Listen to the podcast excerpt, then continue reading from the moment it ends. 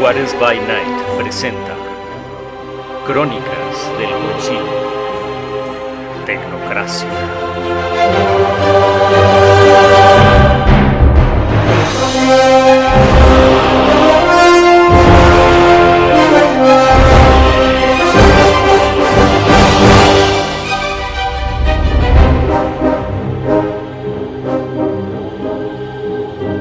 Episodio 11 En el episodio anterior, Darwin y Cole se habían infiltrado en el antro Club antes de la apertura para recabar información del lugar. Mientras Cole analizaba los posibles escenarios para realizar un plan de contingencia, Darwin descubrió inconsistencias en la administración del lugar. Claramente suena a dinero de lavado tradicional. Lo importante será ver quién es el mecenas y por qué está interesado en que este lugar se mantenga. Si sigues el dinero, llegarás al responsable. La noche cae y la música del club resuena. Las luces neón reflejadas en el piso permiten leer el nombre del lugar, The Club. Darwin, agazapado en un rincón oscuro del club, utiliza las habilidades miméticas para pasar desapercibido por los clientes del lugar. Solo sus ojos brillan como los de un gato en la oscuridad, pero estos se pierden con las luces y estrobos de la disco. Observando con la visión del simbionte, analiza los patrones de las personas que ingresan al recinto. Eventualmente, algo llama su atención. Los patrones de un grupo de personas que entran y que dan la apariencia de ser los dueños del lugar tienen una huella que los distingue, no como magos, sino como otro tipo de seres no mundanos. Yo era fan de Buffy, me eché las ocho temporadas. Una vez vi en Vampire Diaries, este, lo veíamos de repente en laboratorio cuando no había nada que hacer, de cómo los vampiros iban y, y cazaban gente en los antros.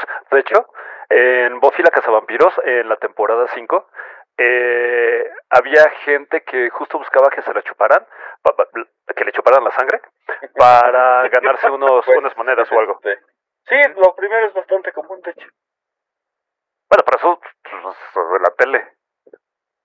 No, de que haya gente que busque eso, este, no solo en la tele. es bastante- Está loco. hay todo un negocio, este, bastante viejo al respecto. ¿Qué gente viene a este lugar? Úchale, primero llegan los hematófagos y ustedes apenas debería dar vergüenza. ¿Hematófagos en Dejamos el lugar? el- Qué raro, ¿no? Vampiros, las palabras. ¿Aproximadamente cuántos? un lugar como estos. Órale. Tres hematófagos y siete guardaespaldas potenciados biológicamente. Ujú, Pues eso. Ok. Entonces, Muchas gracias por el dato, Darwin. el procedimiento indica que nos mantengamos a raya de esto. Si no presentan ningún tipo de acción hostil, no debemos meternos. Son considerados una, una amenaza de nivel 1. Así que Advertidos, el resto del grupo toma sus precauciones. Entrada la noche, Dux, Rapelier, Cassandra y Barranco llegan deslumbrantes a la entrada del club. El cadenero, al igual que las personas formadas, dan por sentado que son gente importante debido a la excelente elección de ropa acorde al lugar y el cadenero les da acceso inmediatamente. Dentro, el beat de la música resuena en el lugar. Se ven a los asistentes disfrutando de la fiesta. En la barra, el agente Cole hace malabares con los tragos, impresionando a un grupo de personas que esperan sus bebidas. Con la información de Darwin y Cole, el resto de la amalgama le es fácil reconocer a los hematófagos gracias a el ojo entrenado que han desarrollado en anteriores misiones. También es fácil reconocer a los guardias de seguridad por la cara de mal encarados y que parecen ser los únicos que no disfrutan del lugar. Cassandra baja discretamente a Ben para que recoja muestras de los hematófagos, pero Ben se le queda viendo con cara de ¿por qué yo? Es tu chamba, güey. Te- Para eso te alimento. A regañadientas, Ben se dirige a cumplir su asignación. El resto de la amalgama empieza a mezclarse en la fiesta. El agente Barranco se acerca a la barra donde se encuentra Cole. Buenas noches, caballero. Eh, whisky seco, por favor. Sí, por supuesto. Viajando. ¿Noche tranquila? De momento, esperemos que siga así. Barranco se recarga en la barra y por el comunicador le dice a toda la amalgama. Yo creo que lo mejor es dispersarnos. Ignoremos a los hematófagos por el momento, no representan una amenaza, pero podrían representar una fuente de información valiosa después. No podemos hacer contacto con ellos incluso de esa manera, entonces... Por supuesto, yo evitaré todo contacto. Cassandra choca a propósito con uno de los hematófagos y utiliza su guante para obtener su huella para poder estudiarla más tarde. Muy tarde. No la evitará. Pero si ellos se acercan a mí, bueno, pues tengo que reaccionar, ¿no? ¿No serás proto- el protocolo indica que debes ser disuasivo en tus preguntas. Evitar contacto visual y Hay todo tipo de interferencia. contacto físico. Eh, perdón, estoy pasando por un túnel. Túnel. ¿Me estás Te di- contando? O sea, no me Estás ignores. cortando, estoy pasando por un túnel. Oh, lo perdimos. Rapellar vigila con detenimiento a los devoradores de sangre y se percata que observan a la gente bailando con mirada deseosa. Uno de los hematófagos parece muy servicial con respecto al otro y al cabo de un momento el primero señala a una pareja de chicos bailando. El otro le sonríe, le hace una reverencia para después ir con los chicos y al parecer invitarlos a subir al mezanín con ellos. Solo dos vampiros suben y uno más se queda en la escalera haciendo guardia. Rapellar se acerca a la barra y también pide un trago. Cole sigue las instrucciones de Geoffrey para preparar cada una de las bebidas, quien le dice qué cantidades y dónde se encuentran las botellas que tiene que usar. Al cabo de un rato, la pareja que subió al mezanín bajan un poco más pálidos y tambaleantes de como subieron. Tras ellos, bajan los dos hematófagos y vuelven a observar a los clientes, buscando su próxima presa.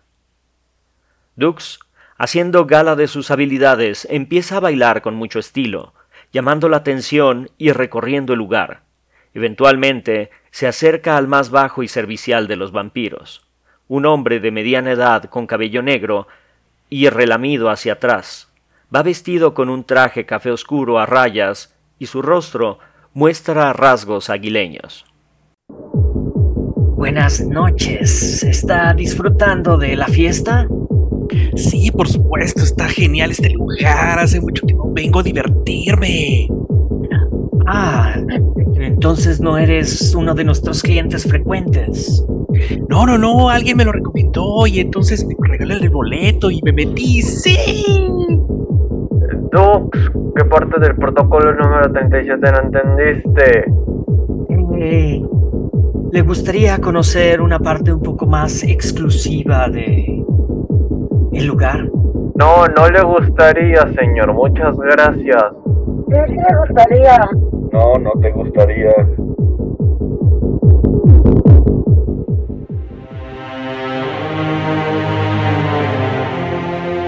Esta historia continuará.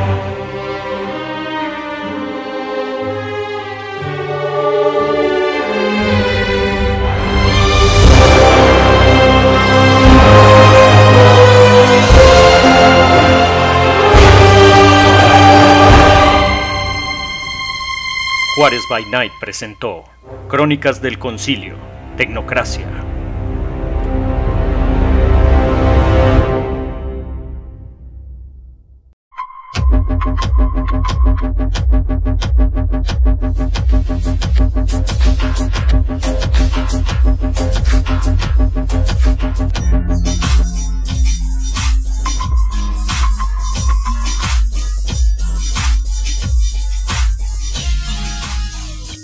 Bienvenidos a una sesión más de El Concilio, aquí en Juárez by Night, donde siempre es de noche.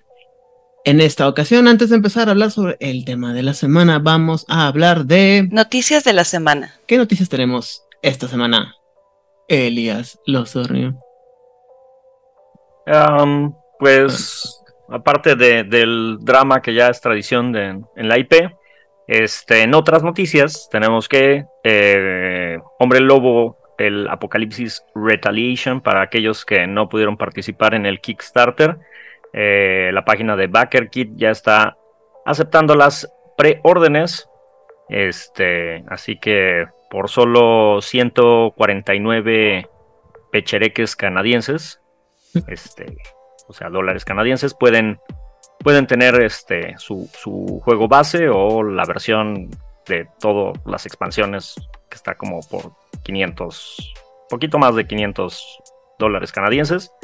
Y, y dentro de las cosas ch- chistosas que vi que hay, puedes este, comprar un, un paquete de stickers de rata de Vampire Chapters para que le pongas los stickers a tu librito de reglas y Qué- tengas las erratas en el libro oficial. Eso está como cool. No sé si algunos otros juegos ya hacen eso.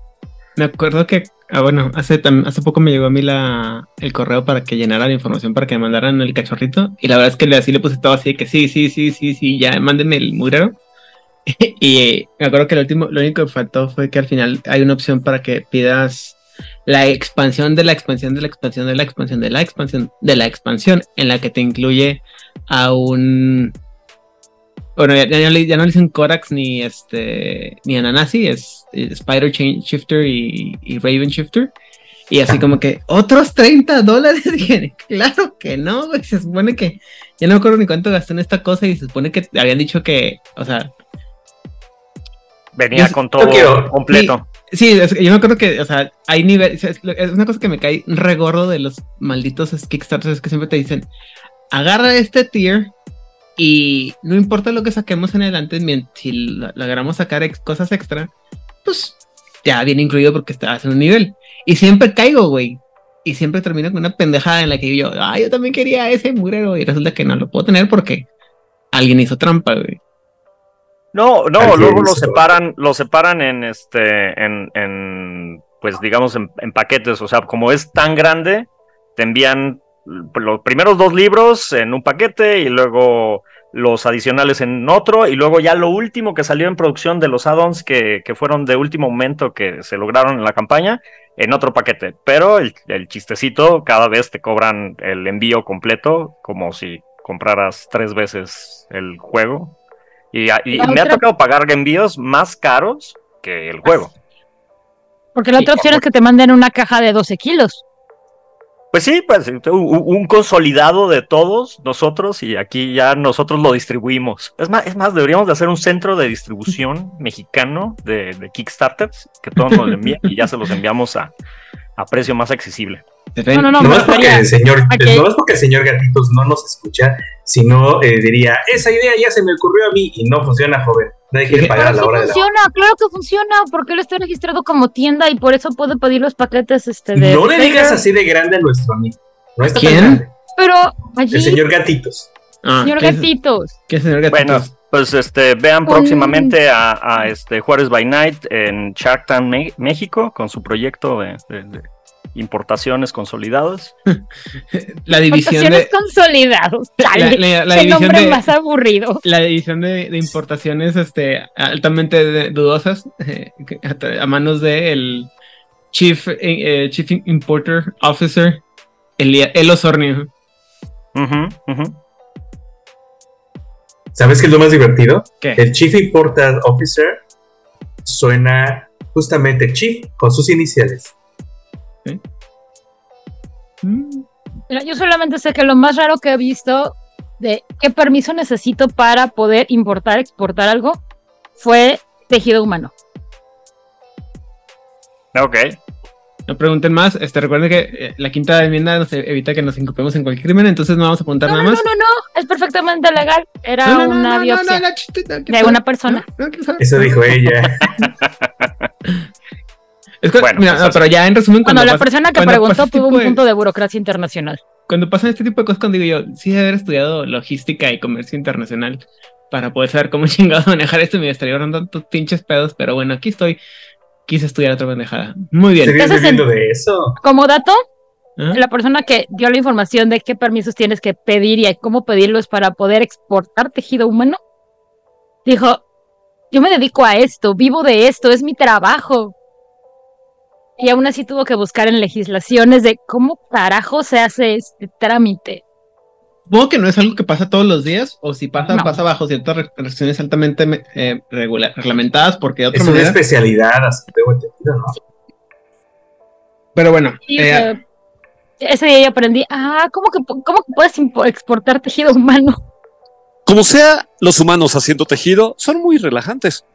Aprendamos tejido. Juárez Bainat promueve el tejido. Yo Y el bordado. estoy totalmente de acuerdo en tejido, bordado, crochet, ah, encaje. Mátrame. El encaje es más complicado y es mucho más delicado, pero Amigo, digan no al encaje, no sean encajosos. Este. Yo, yo- yo no, yo, no sabía, yo no me acordaba que eh, Hernán Paniagua era un Simitsi, pero bueno, así pasa en esta vida. Se va enterando uno de cosas. Este. Y yo solamente digo que no confío en FlyOS y nunca volveré a caer en sus garras hasta que se me acabe el orgullo, o sea, dentro de dos semanas. Eh, y bueno, habiendo dicho lo anterior, eh, decías, este, eh, también Elías, Elías trae todo el, el, Elías va a dirigir el programa el día de hoy porque la verdad es que yo estoy destrozado. Este, decías que tenías una pregunta. No, yo, bueno, ma- ma- bueno, sí tengo una pregunta, pero la más pregunta bien, a la mano, pues, pues. mi pregunta es una pregunta de alguien que pregunta. Y lo que pregunta es que, eh, bueno, más bien Rafael López Correa eh, nos pregunta, conciencia dimensionales, tiempo, mente y vida, ¿podríamos obtener otras habilidades del yo de otras dimensiones de forma temporal como en la película Todo en todas partes al mismo tiempo? No.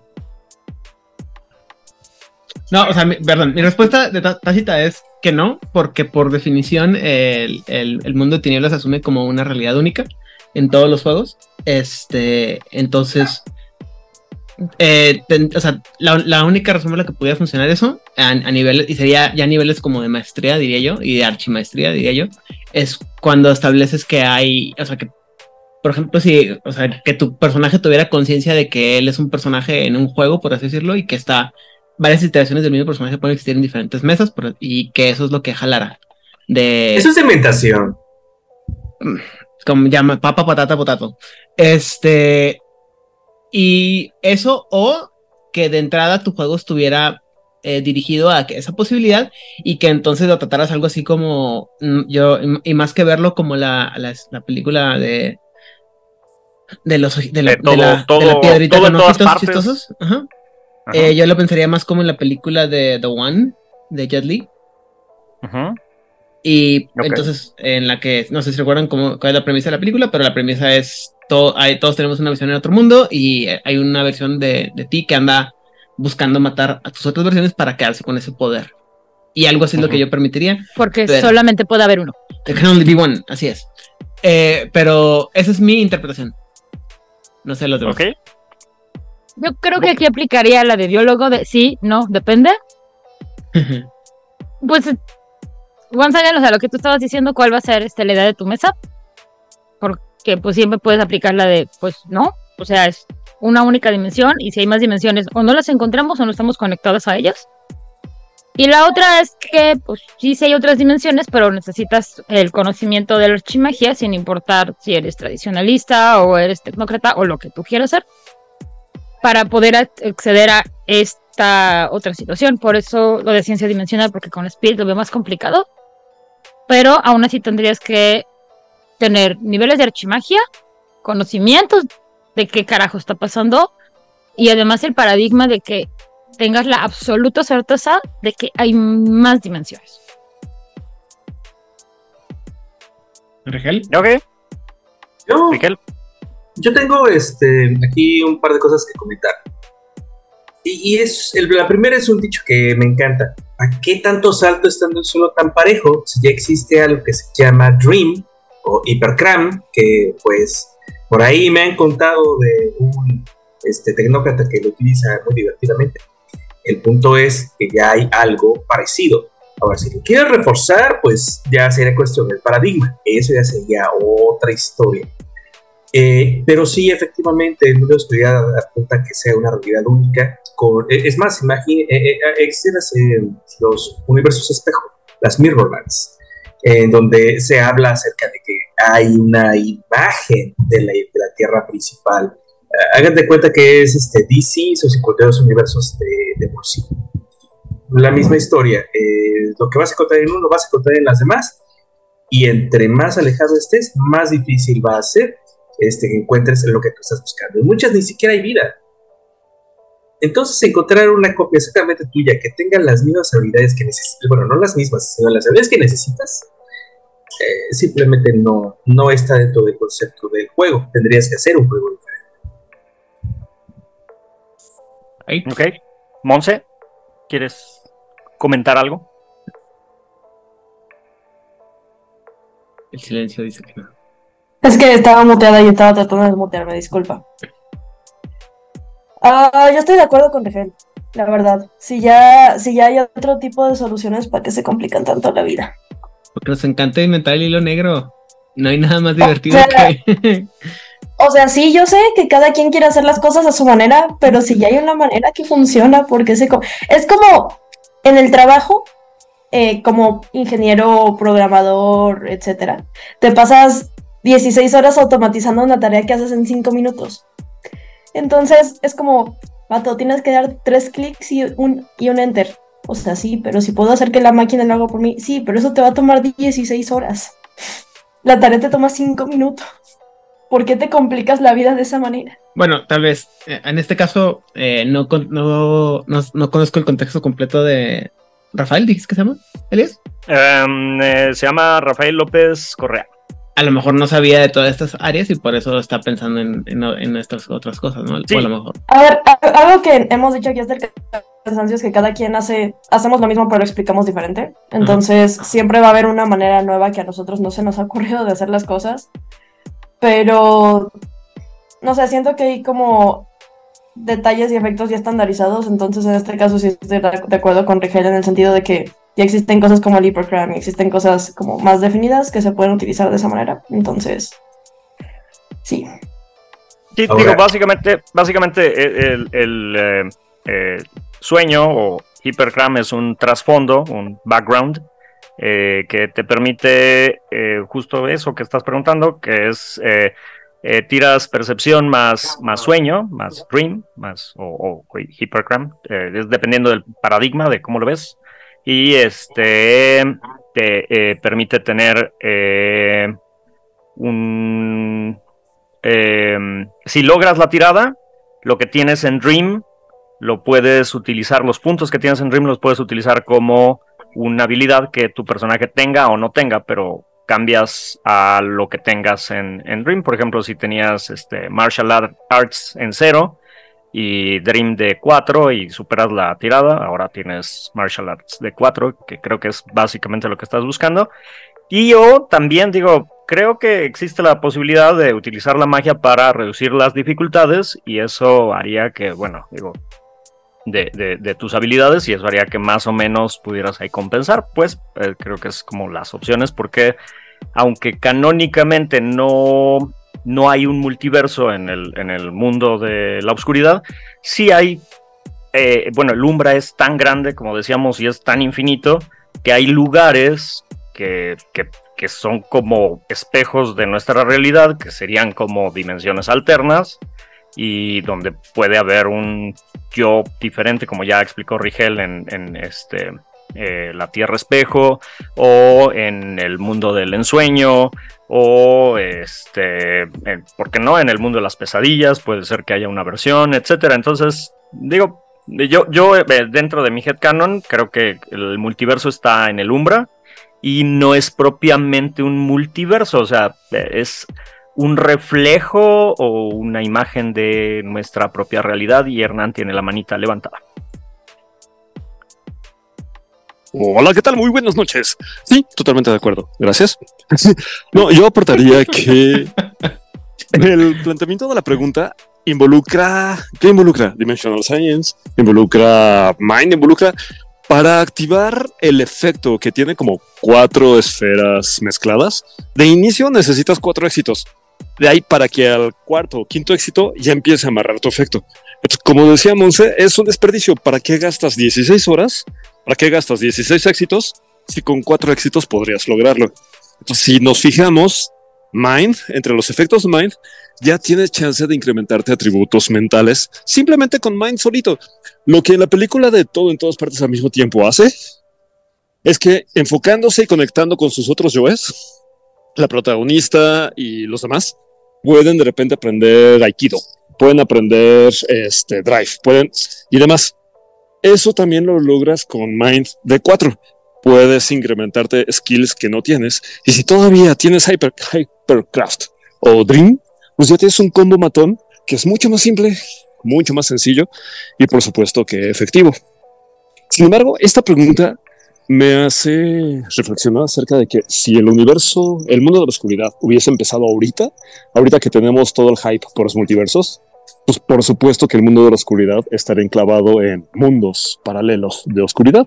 Valdría la pena que alguien se aventara el ejercicio de plantearse cómo funcionaría Vampire. Yo, yo, yo, yo, yo. Te ayudo, te ayudo. Eh, en una de Este, las Y así. en una de las mesas eh, en la que Rizal y yo participamos, estábamos en una after mesa, hablando justo de eso, por lo del dios máquina de Crónicas de Tinieblas. Y entonces, este, después de ir y venir y muchos alcoholes y muchas horas de disertación, o sea, potato, totopo, tomato, no importa. este, eh, como que el canon en esa mesa quedó, el mundo de tinieblas están los tecnócratas, que tienen la ITX, que creen en autócton o consideran la existencia de autócton, y autócton es la conexión con otras realidades. Y por tanto, autócton es el, este, siguiendo esta línea de pensamiento, autócton sería el dios máquina para crónicas de tinieblas. Y ahí puedes vincular como dentro de estos dos universos que ya sabemos que sí existen, Wow. puedes vincular sin forzar demasiado las, este, los paradigmas de ambos. De hecho, es algo lo que iba a platicar, que en los primeros planteamientos que hicieron sobre las crónicas de tinieblas, esa era como que la idea, ¿no? Que el, el mundo de tinieblas básico, el azul, era como que la base en la que todo lo demás se, se construía. Entonces era muy, mucho más fácil pensar en como que tus personajes eran en cada juego un reflejo diferente del mismo personaje, por lo cual sería mucho más interesante el, ¿cómo se llama? La idea de multiverso, ¿no? Porque pudieras jalar habilidades o, características de, eh, de tu tuyo vampírico, tuyo este mago, hombre lobo y demás. Ahora, siendo siendo discípulo de la horrible persona que es el, el malvado narrador de Juárez by Night, marca registrada, yo también diría que está bien, o sea, inténtenlo, tiren los dados y como decía ahorita Hernán, este, vos vas a tener que tirar arriba de cuatro éxitos y la fregada, pero si la riegas, así como busca, puedes, estás buscando obtener las, los beneficios de tus otros yo, también deberías de pensar que estás llamando las debilidades o los problemas de tus otros yo, entonces a lo mejor de repente haces tiras tu tirada de X, X de cantidad de dados y te fallas y, y sale un botch y ah, resulta que sacaste el lado vampírico de tu, de tu, de tu personaje y es mediodía en Las Bahamas. En las Bahamas, ¿no? Así como que La verdad es que es muy probable que, que truenes como Joto, la verdad. Pero, ¿qué diablos? De eso se trata la vida. De eso se trata la vida, de eso, de eso tiene que ver la ibris de, de ¿cómo se llama? Del, del mago, ¿no? El, o, o, como diría eh, el gallo negro, la vida es un riesgo, carnal. Yo pensaba que era por el drama, pero esa es otra historia. Es que el, el mira, el, el, drama es muy divert es muy chido porque drama, a todos nos encanta el, el drama, si no, no estaríamos todos aquí. Pero, insisto, la vida es un riesgo, carnal. O sea, es divertido. Por eso los hombres vivimos menos. Así es. Y pues eso. Digo, eh, finalmente, este, pues eh, son como las opciones que, que, creo que hay, ya las mencionamos. Nada más una aclaración, eh, hasta donde yo recuerdo por, por reglas básicas, por RO de, las reglas, no se pueden aumentar los skills puedes aumentar los atributos, no los skills propiamente. Hay un rote que lo hace, que es los brazos de Kali o algo así, no me acuerdo quién sabe que la o la furia de Kali, que te permite uh, obtener dos dados más de este de combate cuerpo a cuerpo porque te salen dos brazos. Y, pero fuera de eso, normalmente no, normalmente es bajar la dificultad o aumentar los atributos. Y ya. Igual y me confundo con otro mago. Puede ser, ah, que puede, iba ser a mencionar en, puede ser que en el también, azul. Ajá. Porque en el mago de crónicas es un efecto de mind alto, obviamente, es que puedes redistribuir los puntos que tienes en atributos. Temporalmente. O sea, es como de, ah, mira, yo tengo tres en investigación y quiero tener finanzas, por decir. Entonces, con un efecto de Mind, puedo hacer que esos puntos los redistribuyo a finanzas por el número de, éxitos. Pero, pero podría estarme confundiendo con crónicas. Lo que pasa es que son muchas cosas que... Lo cual es muy posible. Ah, no, pues que si hay tiradas en esos que te permiten cuando las... Eh, yo, yo, sé que en, lo, en lo, lo, que se refiere a conocimientos, hay cosas que que, o sea, y esto es un principio de, de, escolaridad, ¿no? Se supone que cuando tienes un nivel de conocimiento suficientemente alto de una, de una disciplina, eh, de, el poder transferir ese conocimiento a otra área es algo así como que es una de las muestras en la que tienes un nivel alto este conocimiento. No en todas las disciplinas es exactamente igual porque no todas tienen la misma cantidad de, de ¿cómo se llama? De... No es la misma, la misma actividad, ¿no? Pero por ejemplo es... Yo sé que me van a odiar mucha gente, pero es como, es como la, la capacidad de, de, transferir tu habilidad para tocar el piano a tocar la guitarra, ¿no? O sea, es más o menos lo mismo, es música al final del día, pero estás haciendo de diferente manera.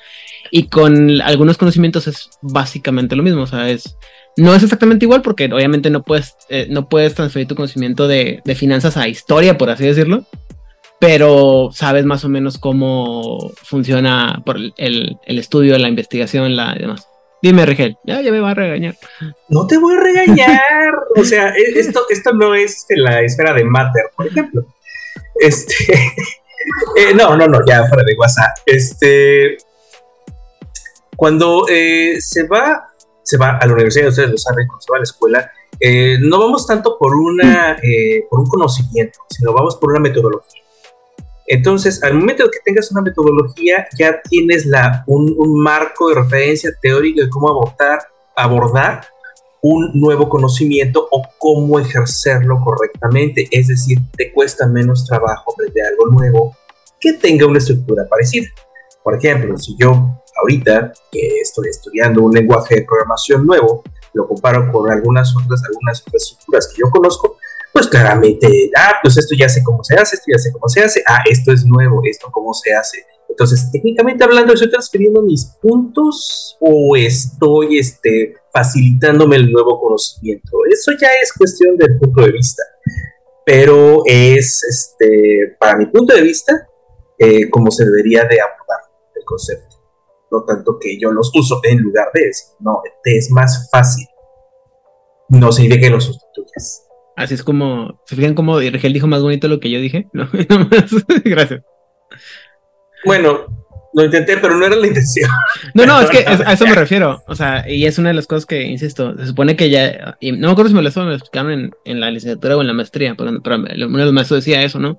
Llega un punto en que cuando ya tienes un cierto nivel de conocimiento de una, de, de, educación, tienes que tener eh, el, eh, tu nivel de, de educación no implica solamente el haber aprendido el conocimiento que estamos impartiendo, sino el, el ajustar esa, como dices tú, esa metodología, esa forma de, de aprendizaje a otras áreas para facilitar tu, tu continua educación.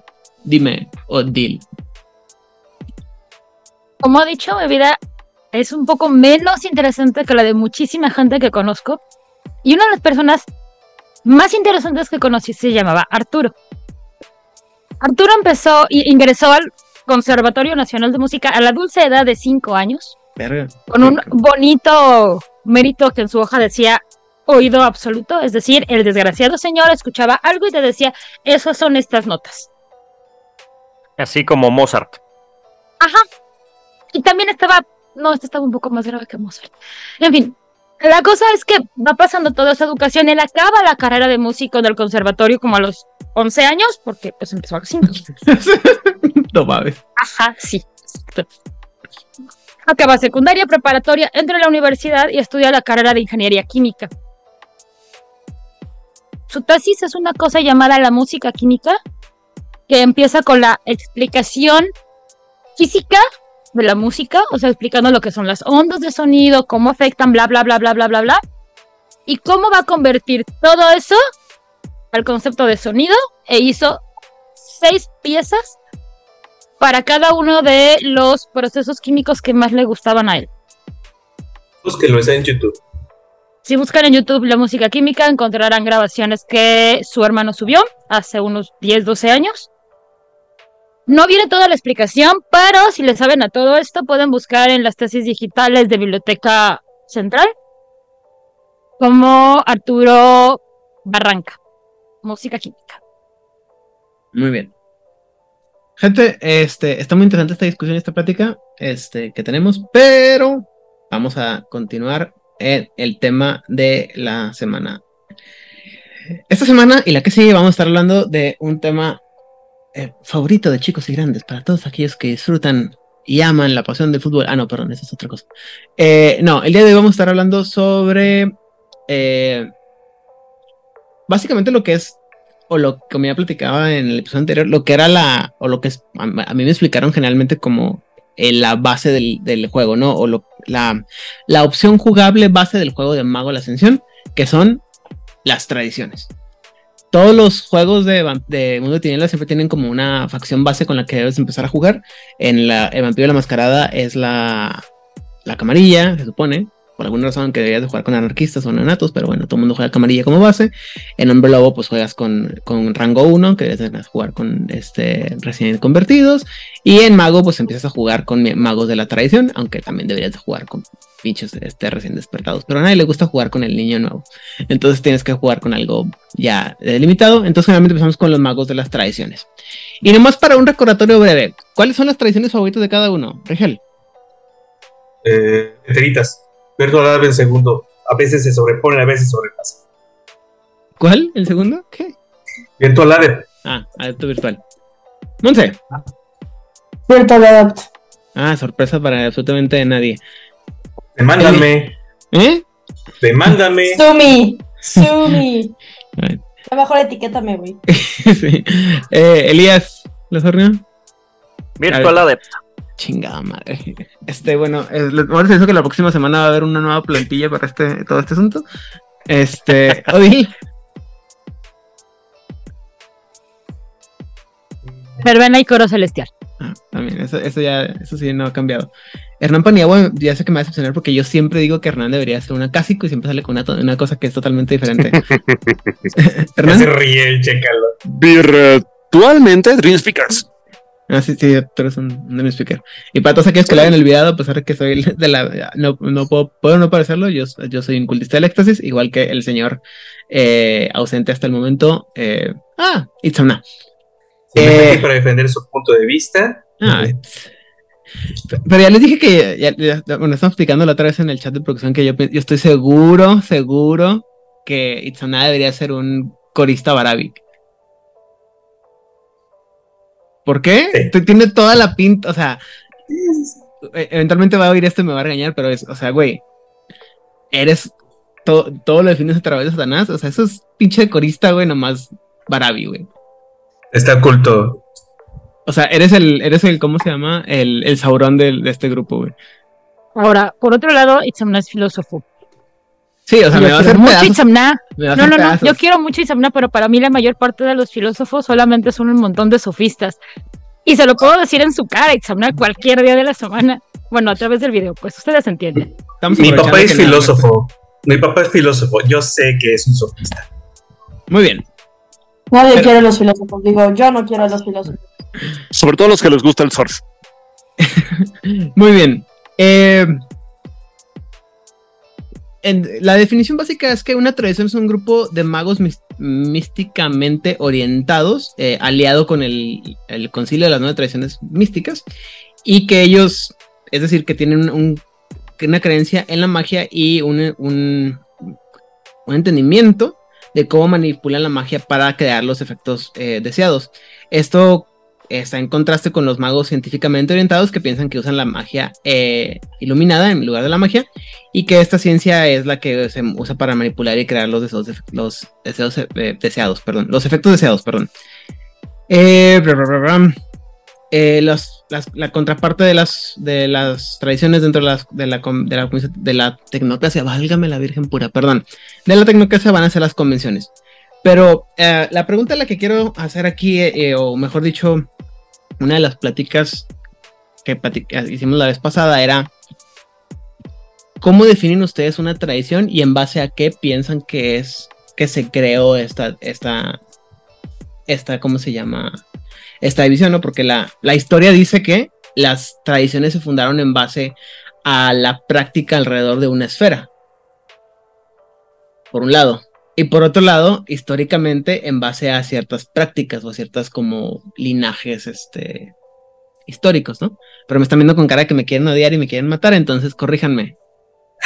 Eh, Elías, tú, yo o Liliana. O todos en bola. ¿Cuántos para no contar? Todos al mismo, todos al mismo tiempo. Bolita, bolita. Me siento como Alfredo Dame en medio de la. Pinchamiento público. Este. Sí y no. Ah, Qué biólogo. Este, Depende. Depende.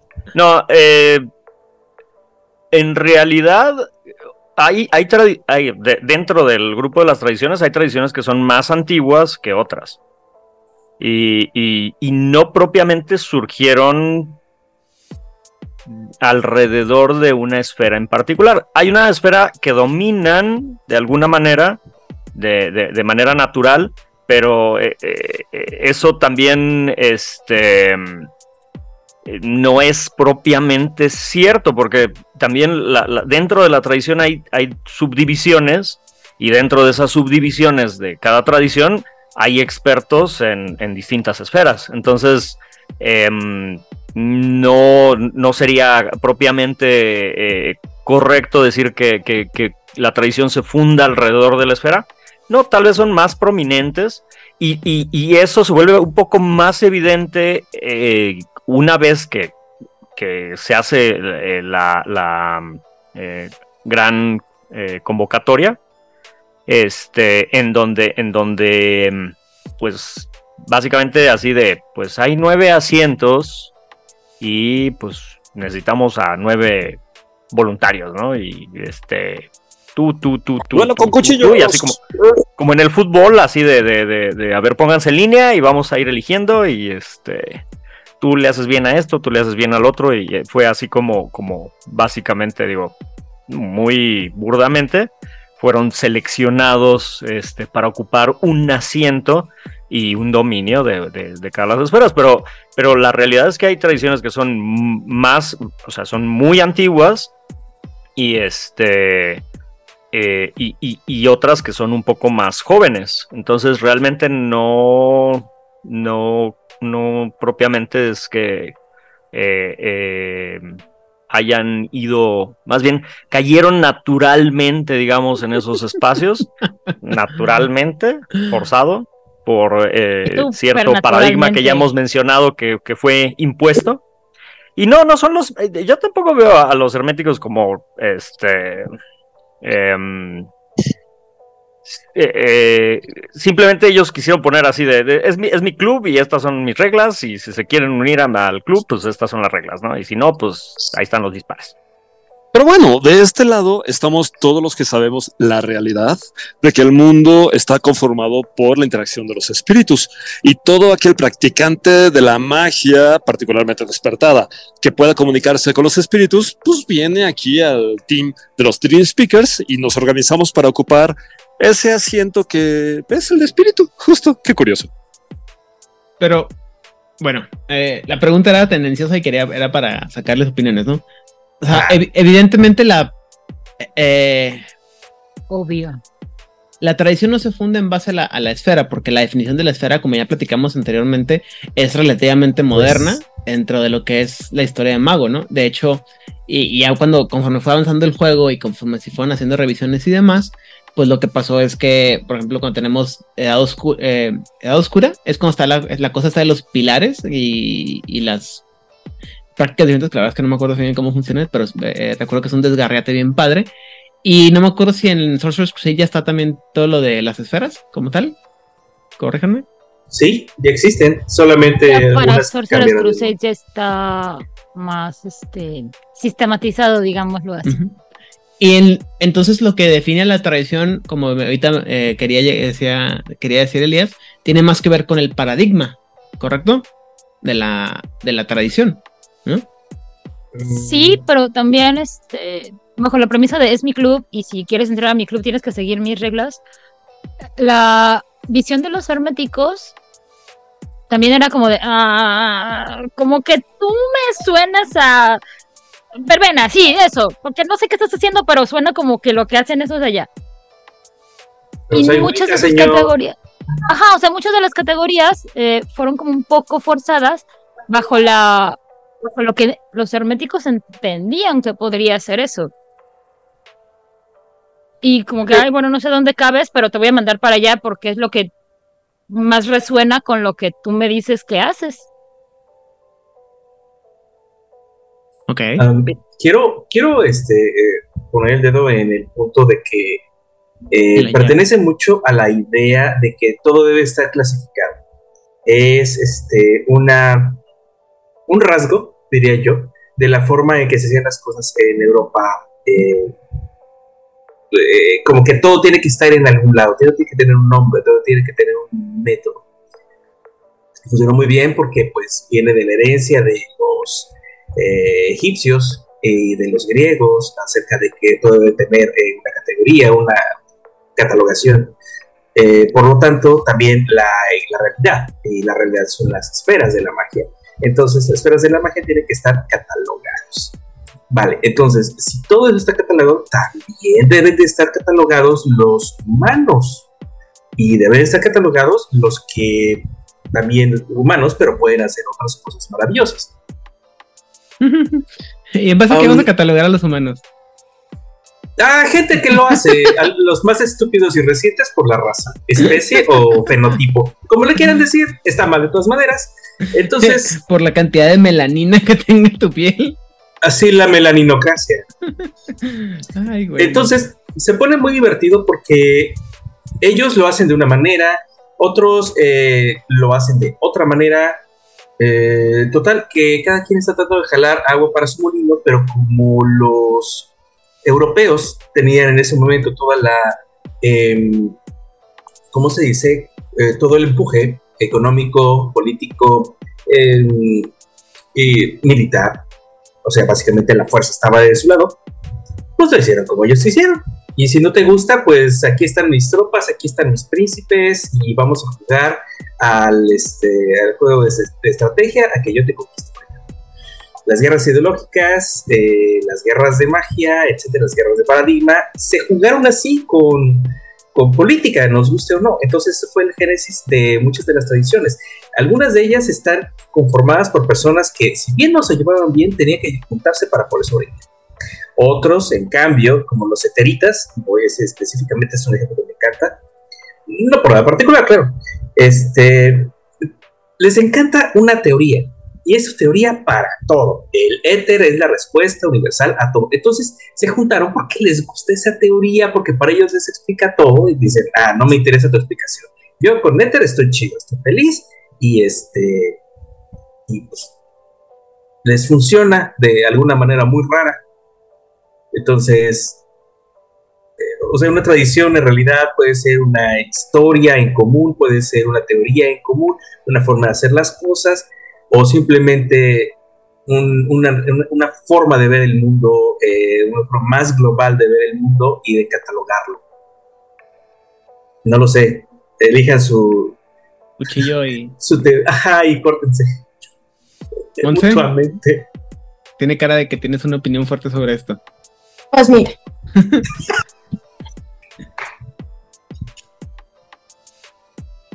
Hoy no venimos bélicos. No. Ah, vaya, válgame Dios. ¿Te sientes bien, Monse? Descansa. Hoy, hoy, es que sí durmió. Es que sí durmió. Ve su carita de hoy sí. Hoy sí dormí, entonces no voy a escoger el camino de la violencia. Y creo que también comiste, te ves como... No, no, no, bueno, a ver, es que... Ok, so, historia fuera de contexto que no tiene nada que ver. Abrieron un mini super como a 500 metros de mi casa y me hace muy feliz. Pero lo importante es que venden cortes de carne a muy buen precio. Entonces hoy compramos un kilo de New York por 200 pesos. Y la carne estaba de muy buena calidad. Entonces estoy muy feliz porque hoy comí carne. El caso es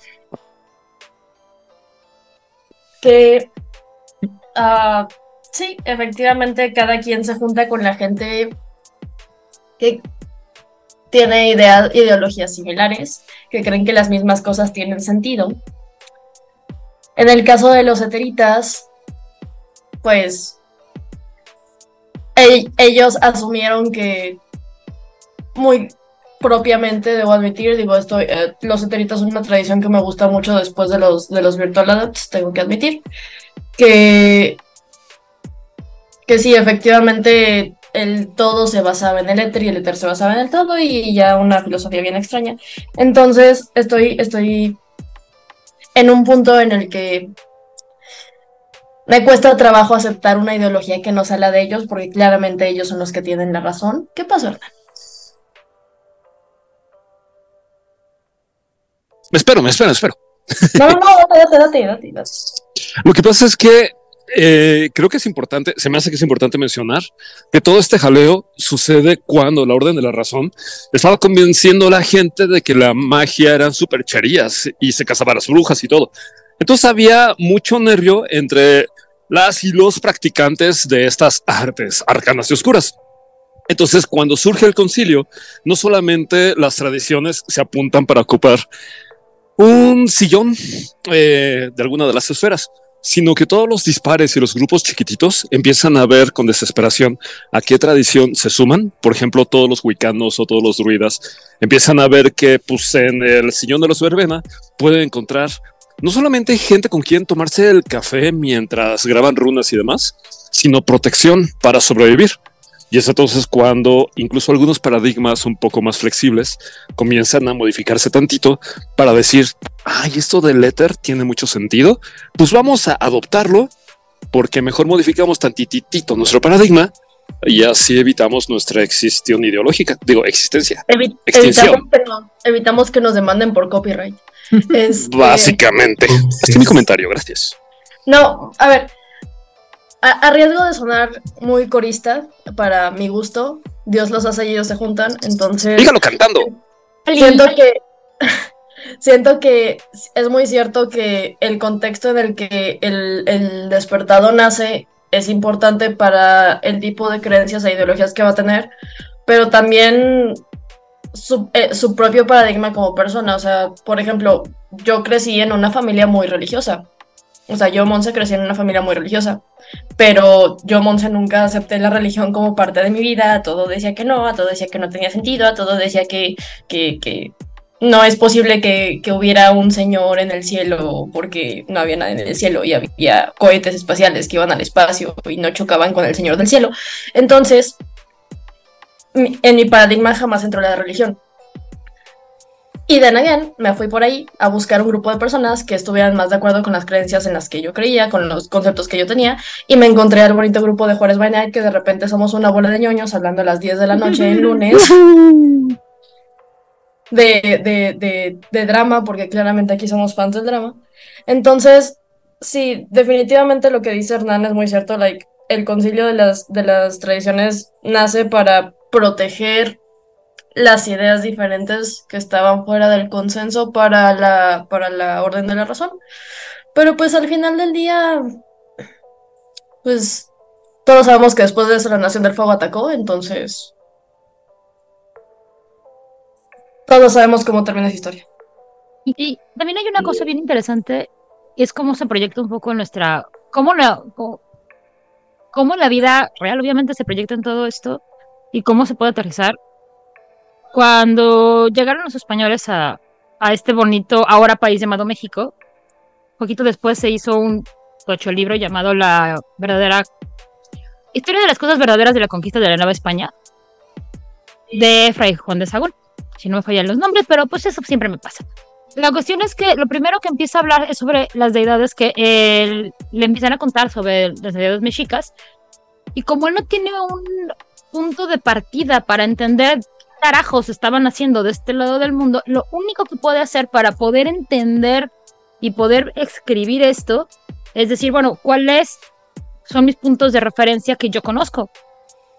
Y de pronto tenemos que, ah, claro, por supuesto, tenemos que Tezcatlipoca es como Loki, en una muy simplística, simplística, sí, manera de verlo, porque Tezcatlipoca es un poco más complejo que Loki, pero era la manera en que, bueno, yo sé que en España y que en Europa todo el mundo sabe quiénes están en el panteón de Loki, quién es, quién es Júpiter, quién es Afrodita, porque este era un conocimiento que dentro de ciertos grupos se tenía en Europa. Y es, bueno, la única manera en que yo tengo para explicarle a esa gente lo que está pasando de este lado del planeta es hacerle paralelismos.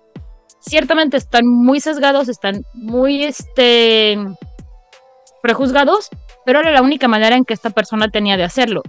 Y hacia este lado es cómo le voy a hablar a estas personas de que sus creencias no son verdaderas, porque claramente las mías son las correctas, ¿cómo voy a hacerles entender que algunas de sus deidades sí son, pero no son?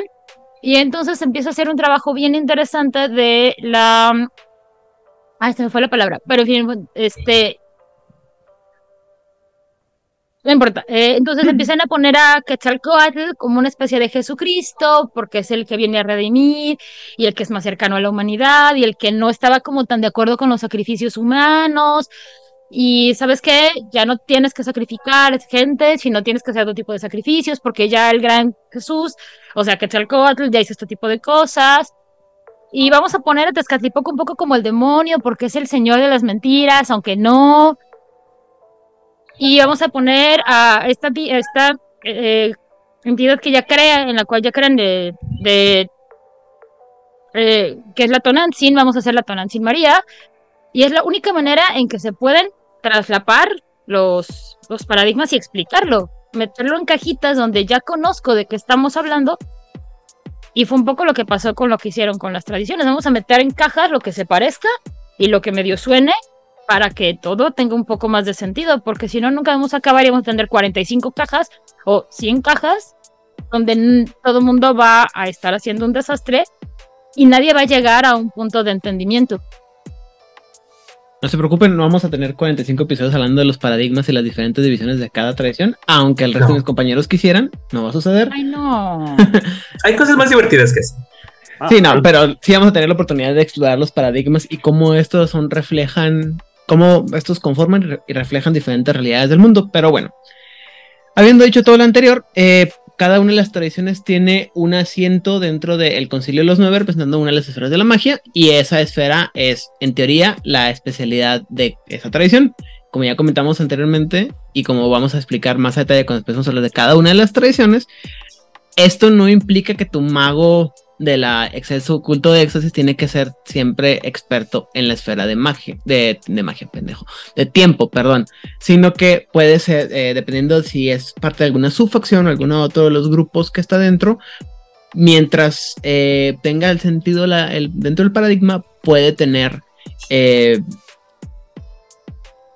otra esfera como su especialidad. No más que generalmente, insisto, como que la explicación siempre te dicen de que, bueno, estos magos manejan esta, esta esfera, estos magos manejan esta esfera, y estos magos esta esfera, sin explicar. Y creo que es una de las cosas que también hace que un poco difícil eh, entender el juego del mago, de mago al principio. Es eso, ¿no? Que no están casadas las, este, las esferas con la tradición, aunque el 99% de las veces te lo, te lo, te lo venden así, ¿no? Y eso también hace que sea un poquito complicado. Y aquí voy a, tener que depender otra vez de su conocimiento mayor en este aspecto, pero entonces explíquenme si, qué beneficio tiene que un mago eh, tenga como, como su esfera base la esfera de su, de su tradición versus otra esfera.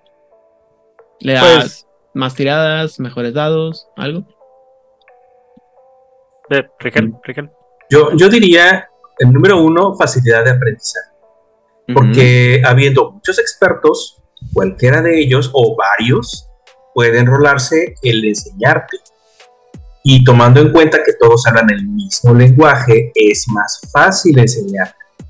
Es decir, si yo tengo a alguien que sabe inglés, vamos a irnos a lo básico, sabe inglés y me va a enseñar a mí este, historia inglesa, resulta que todos mis maestros hablan inglés y han leído los mismos libros en inglés de historia inglesa. Significa que no solamente voy a aprender homologadamente, sino que además voy a aprender estandarizadamente. Suena como a trampa, pero pues funciona. Muchos de nosotros somos productos de un decente sistema este, de enseñanza. Ahora imagínatelo bien hecho, obviamente. Algunos son víctimas, otros son este, resultados de los métodos de enseñanza. Pero bueno, ese no es el tema. El tema es que, número uno, yo diría que es la facilidad de aprendizaje. Y de hecho, y de hecho utilizando la, alegoría de Rigel, eh, ¿qué pasaría, por ejemplo, si eh, eh, quieres estudiar letras inglesas, tú hablando inglés, pero con un grupo de gente que habla, no sé, alemán, no, no, más de, ya, japonés, que habla con japonés, habla japonés y que aparte lo aprendieron de manera empírica no con una metodología propiamente, sino lo aprendieron leyendo por sí mismos y todo eso, ¿no? Entonces, obviamente el aprendizaje, si bien sería el mismo, teóricamente, porque estamos hablando de la misma materia, el proceso sería completamente diferente, porque primero habría que eh, romper la barrera del lenguaje, de que yo hablo inglés y ellos hablan japonés, y de que tal vez la metodología no es tan estructurada porque ellos lo aprendieron empíricamente, y, el, conocimiento tal vez sí sea el mismo, pero aprendí tal vez otros autores que eran los que les llamaban la atención a ellos o consideraban ellos más importantes, y eso pasa también con, con las tradiciones, ¿no? De hecho, eh, creo que eh, eh, Rigel dio en el clavo en ese aspecto. Algo muy importante de las tradiciones es que es gente que comparte un paradigma muy similar o idéntico al tuyo y eso te permite tener esta facilidad de, aprendizaje y que, luego es muy difícil eh, si estás con un grupo que piensa completamente diferente y tu paradigma es completamente diferente. Entonces, sí, la, ventaja de, de, aprender y, luego, por otro lado, también eh, hay esta onda de que... Eh, hay una especie de profecía acerca de, los 10 asientos del concilio de las nueve tradiciones, en donde en algún punto aparece este, una estrella en el cielo roja y se abre un décimo asiento en, en, en Diosetep, en el, en, el, um, en el centro neurálgico de las tradiciones, y entonces este, está esta idea de que, de que cada una de las tradiciones cumple un rol dentro de, eh, de, esta maquinaria de la ascensión, un rol profético, y que aparentemente este décimo asiento va a ser ocupado por otra tradición tal vez, alguien más tal vez, el que nos una a todos tal vez, y, este, eso también es, es, interesante, por eso como que también eh, para las épocas últimas es importante para las tradiciones como especializarse más y conocer más de, esa esfera que les fue asignada en su momento, ¿no? Ok. Pero, vuelvo a preguntar, ¿hay algún beneficio práctico, mecánico, de que, eh, de que tu personaje siga la esfera de la cual tu tradición es, es la que con la que está asociada o no? Pido, pido. ¿La cena? Eh, sí, la cena. Un poquito de sushi, no sé. Y aparte, pues te consideremos los roads, que son los hechizos que ya están establecidos. Pensemos en Harry Potter, el Wilfredo Leviosa, el Patronus y demás. No por nada, no es casualidad que en Hogwarts todos los hechizos tienen que ver con forces porque los herméticos meten forces en lo que sea, así como Elías metería Prime donde fuera. Entonces, dominar una esfera te da ya el aprendizaje. De hecho, eh, si a fuerzas le agregas Prime, hace más daño. Ah, sí, por supuesto. Así la cosa presente y explosiva. ¿Qué queso, ¿qué esperabas? Pero es eso, es de una esfera que te has aprendido, puedes derivar un montón de prácticas mágicas, un montón de roads, que te darán una diversidad en tu ejercicio mágico y además como son roads, tienen tantita protección contra la paradoja porque ya un poquito existen y están seguro aceptadas por la realidad.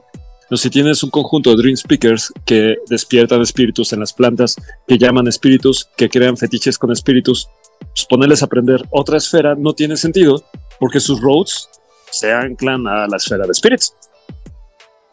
¿Qué tal? Voy a preguntarle a, Y- a nuestra y- y- experta Harry Potter sobre si, si es cierto que Hogwarts está basada alrededor de, de Forces, porque creo que puede haber un debate ahí. A ver, Oh, oh. a ver. A ver. Bienvenidos a mi TED A ver.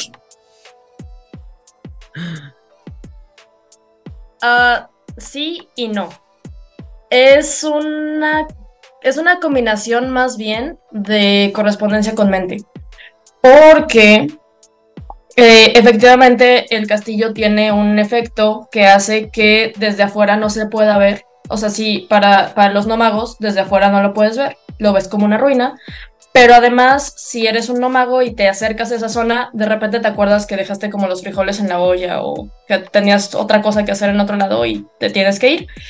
Y eh, no te deja entrar. Entonces, más que fuerzas, es correspondencia con mente. Pero la educación que dan en. Ah, no, la educación sí es, la educación sí es full fuerzas, o sea, no hay de otra, o sea, todos los hechizos están, están, o sea, sí, sí es, sí hay cosas que apuntan a la materia en onda pociones, en onda transformaciones, pero el 90% de las cosas que enseñan en Hogwarts son fuerzas, o sea, son manipular objetos, mover objetos, cambiar cosas, este, empujar, jalar, golpear, atacar, sí, o sea, es full fuerzas. Ah, ah, Hufflepuff no es este vida. bueno, este, eh, suscríbanse a nuestro Patreon para que puedan escuchar a Monse hacer toda una situación sobre eh, Mago, eh, Harry Potter a través de Mago. Pero bueno, esa, esa es aparte. Elías, tenías una cosa Sí, que decir sí, antes de que. Sí, sí, y sobre tu pregunta, así mecánicamente, ¿qué, qué beneficio hay? Bueno, pues este, en el meta, pues es, es, es que te cuesta más barata eh, eh, la experiencia que tienes Ah. que gastar en una esfera de, de tu, de, eh, que es tu especialidad. Y mientras que el resto de las esferas te cuesta un poquito más, ¿no? Pero eh, nada más es como ese beneficio mecánico de, de, tener una esfera eh, de especialidad. Muy bien, gracias. Esa era la pregunta a la que quería que me contestaran. Pero bueno, tardamos, le dimos muchas vueltas para llegar a ella. Ok. Entonces, pero, entonces, y también esa es otra cosa, ¿no? Es como. Vuelvo a lo mismo, ¿no? Eh, cuando empiezas a jugar Vampiro la Mascarada, te empieza a jugar. Juega con la camarilla. Y juega con estos estándares de los, de los personajes, ¿no? De los juegos. Y ya cuando empiezas a jugar un poquito más adelante es cuando empiezas a, a decir, bueno, pues puedo jugar con alguna de las líneas raras que tienen, que cambian las disciplinas y que cambia un poquito el paradigma del juego, ¿no? Y en Mago creo que también es, es lo mismo, ¿no? Al principio se espera que juegues con una tradición, la que te llama más la atención por lo bonito que se ve la imagen o lo menos feo que se ve, y con la esfera de la tradición, y ya más adelante ya te puedes este, tener la oportunidad, te das la, oportunidad de conocer las subfacciones que existen dentro de cada una de las tradiciones. Perdónenme ustedes, te da la posibilidad también de abrir ah, espacios en los que puedes jugar con otras eh, combinaciones de tradición, esfera y demás, ¿no? ¿Sí? ¿No? ¿Nada? ¿Todo lo anterior? ¿No? Perfecto. Muy bien. Eh, para. Eh, se dice que aunque el concilio no existió técnicamente hasta 1466, muchas de las tradiciones, como ya hemos platicado anteriormente, eh, tienen orígenes que son mucho más antiguos y han existido como sociedades mágicas discretas. Unas, son-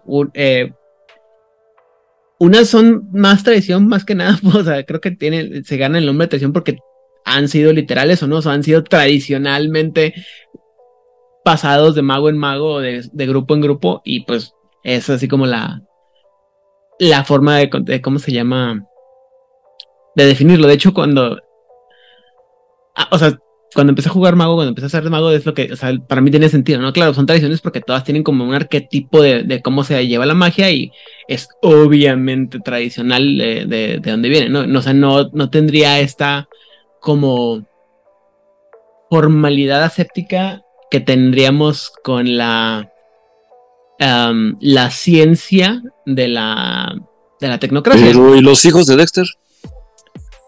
Ah, digo sus este con sus bemoles, ¿no? Igual la, la excelsa orden de Hermes, la tres veces excelsa orden de Hermes, también tiene una, tendría una educación mucho más estructurada, ¿no? Pero en general, pues es como una, son como estas, o sea, digo, eso fue la primera impresión. Ya después dije, ah, bueno, se llaman tradiciones porque, no sé, simplemente es una forma diferente de llamarlas y es interesante, ¿no? Eh, también se dice que muchas de las tradiciones se crean de la unión de varias eh, grupos dispares y como tal, su, como tal su creación puede ser un poco más reciente, pero las facciones que las componen pueden haber existido mucho más, mucho, mucho tiempo atrás, ¿no? Eh, y esto va a ser importante la semana que viene que platiquemos sobre la historia de las tradiciones, porque vamos a ver cómo va a haber cambios, cómo va a haber algunas este, diferencias, ¿no? A la fecha, o lo más recientemente, se supone que ha habido 11 organizaciones que han sido eh, contadas como tradiciones, no solamente como tradiciones, sino que han sido parte del concilio de las nueve tradiciones místicas. O sea, que hay dos que andan ahí votando por de aquí para allá. Esta lista solamente cuesta, la, lista que voy a decir, solamente cuenta aquellos, como ya dije, que van a ser parte del el concilio de. Primero que nada, los Alibatín, que estuvieron de 1466 hasta 1920, más o menos por ahí. Eh, la hermandad acásica, los Akashayana, o como le gusten llamarle, del, desde 1566 hasta el 2004. De el, los Chakravanti, también conocidos como los Eutanatoy, desde el del, 1466 hasta el 2004. Eh, el coro celeste o el coro celestial de, de 1466 al 2004. Los cuentasueños están en español, ¿verdad? ¿Tiene speakers? Dígame, ¿quién, qué pasó? Sí, nada más quería aclarar. Eh, bueno, ahí dice 2004, que es cuando se acaba el mundo de la oscuridad, pero podríamos decir que hasta, la, hasta la actualidad, ¿no? Sí, claro. Es lo que iba a decir ahorita. Sí, o sea, es hasta el 2023, porque también, o sea, no recuerdo cuál es la. qué tan atrasada está la línea del tiempo de Mago en relación con la, realidad del tiempo real, pero bueno. Eh, la Orden de Hermes, que está desde 1966. Los Sayajilla, eh, los visionarios de Cronos, o también conocido como el excelso culto del éxtasis, también de 1466. Los Olificati, que estuvieron desde 1466 hasta 1470, que son el, grupo que menos tiempo estuvo, porque quién sabe por qué, ellos son medio raros y se fueron por allá y decidieron que ya no quieren ser parte de la, de la bolita. Cosas pasaron. Cosas pasaron, exactamente. Spoiler alert. Los hijos del éter, que son que son de los más este los más recientes es, nombre, es la segunda eh, tradición más reciente que se une a, las tradiciones. Ellos se unieron en 1904 y hasta la fecha. Eh, también están los Verbena, que se unieron desde 1466. Y finalmente, la más reciente son los Adeptos Virtuales, que se unieron en 1961.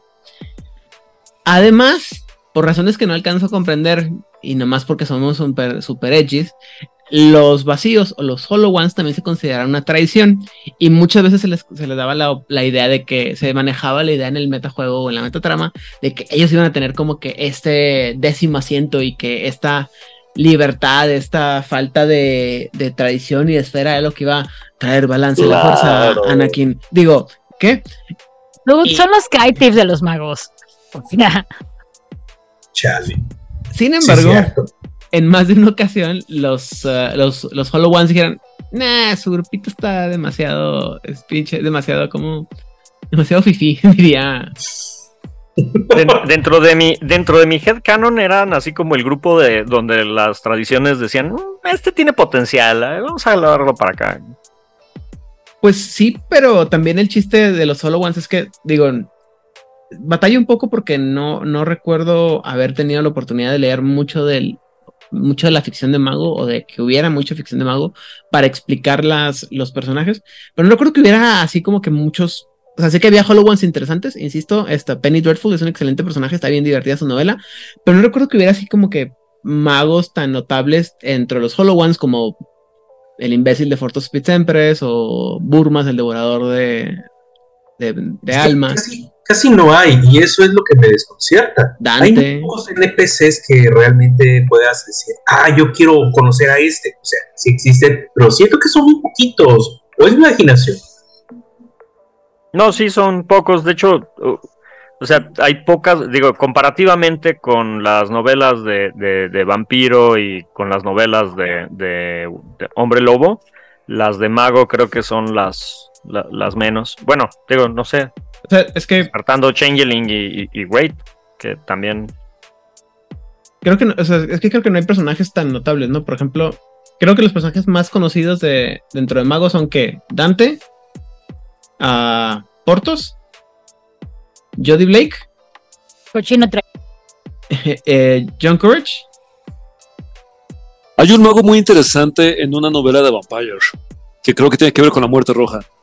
Ajá. Que, es, Que llegaban demonios Rosherim y que ya así. fueron. No recuerdo cómo se llamaba. Que, que ya fue súper descanonizado la muerte roja y nadie se acuerda de ella, güey. ¿Neta? Oh. Uh, La, muer- la muerte roja está descanonizado desde, desde segunda edición, si no me equivoco. herejes que seamos, que nos importa. Ah, no, no, no, no, digo. Este, y, y luego, por ejemplo, digo, sé que en algún punto leí todos los, los libros de tradiciones de, de Mago, pero no recuerdo cuáles eran los personajes que llevaban la crónica como para decirte, digo, tampoco me acuerdo lo, lo de los, ¿cómo se llama? Los clanes, por ejemplo, ¿no? Pero los... Tú agarras un libro de mago, digo, de vampiro, de, de una, de tercera edición sobre todo, y le presentas al, a, a un güey y le dices, mira, este güey, el, o sea, puedes nombrar a la persona que está en la, en la portada sin pedo. Luchita. Sí, bueno, y, hay excepciones y hay casos en donde no. Eh, Si tienen duda de eso, pueden buscar todos los programas que hicimos hace dos años sobre los highlights de cada uno de los personajes de cada uno de los clanes y ahí se para que se entretienen un rato. Los reto, los reto a reconocer al Nosferatu. Vale, bros. O sea, de los de vampiros sí lo sé. De, de hombre lobo te puedo fallar porque se me olvidan los nombres de todos. Pero en mago, las, las hermosas portadas de Christopher Shai no ayudan para nada, güey, a que, a que identifiques a los personajes, güey. Lo siento, cierto. O sea, y, y vaya que todo mi respeto al señor Christopher Shai, me, me encanta su obra, pero no hay personajes así tan, tan conocidos. Igual, eh, como ahorita mencionaba eh, Elías, en Wraith, estoy eh, recuerdo que en los, en los libros de los de las guild books te mencionan a los personajes, a los líderes de los de las guild books, pero tengo tres. Entonces, y me acuerdo, y el único que me acuerdo es Midian de los Maskers, entonces no hablemos de cazadores, no hablemos de demonios, no hablemos de. O sea, de demonios me acuerdo del. ¿Cómo se llama? Itzana, ¿Cómo se llama el, el, el chango este que le tronaron la pistola en la cabeza? De la novela de Greg Stoltz. Ah, ay, es. eh, ah, Empieza- Estoy casi seguro que empieza con A el nombre, pero no. sí, empieza con A. Pero ahorita también se me acordó, se me fue su nombre. O sea, De- En Demon había un Lucifer, ¿no? ah, ah, Hay uno, sí, hay uno. De, está este Uciel, que es Tirafal. el verdugo. no, ese No, no es él. Ese es otro. Este- Otra, otro. Otra IP. El imbécil este, ¿Cómo se que llama es el- justo un diablo. No me acuerdo cómo se llama. El- No me acuerdo de los personajes. O sea, me acuerdo de los personajes. Ah, que- pero los nombres no. Ajá, entonces es así como que com- complicado. Y eso, y eso también creo que eh, eh, ayudó a que las, las tradiciones tuvieran esa falta de definición y de identificación para que la gente supiera un poquito más que está bien, porque después no había como este cuando se empiezan a manejar estos- esta idea de que las, tradiciones son mucho más ah, amplias que el concepto básico que te dan en primera, segunda edición, poner un ejemplo de un mago muy específico, pues te daba, te limitaba mucho.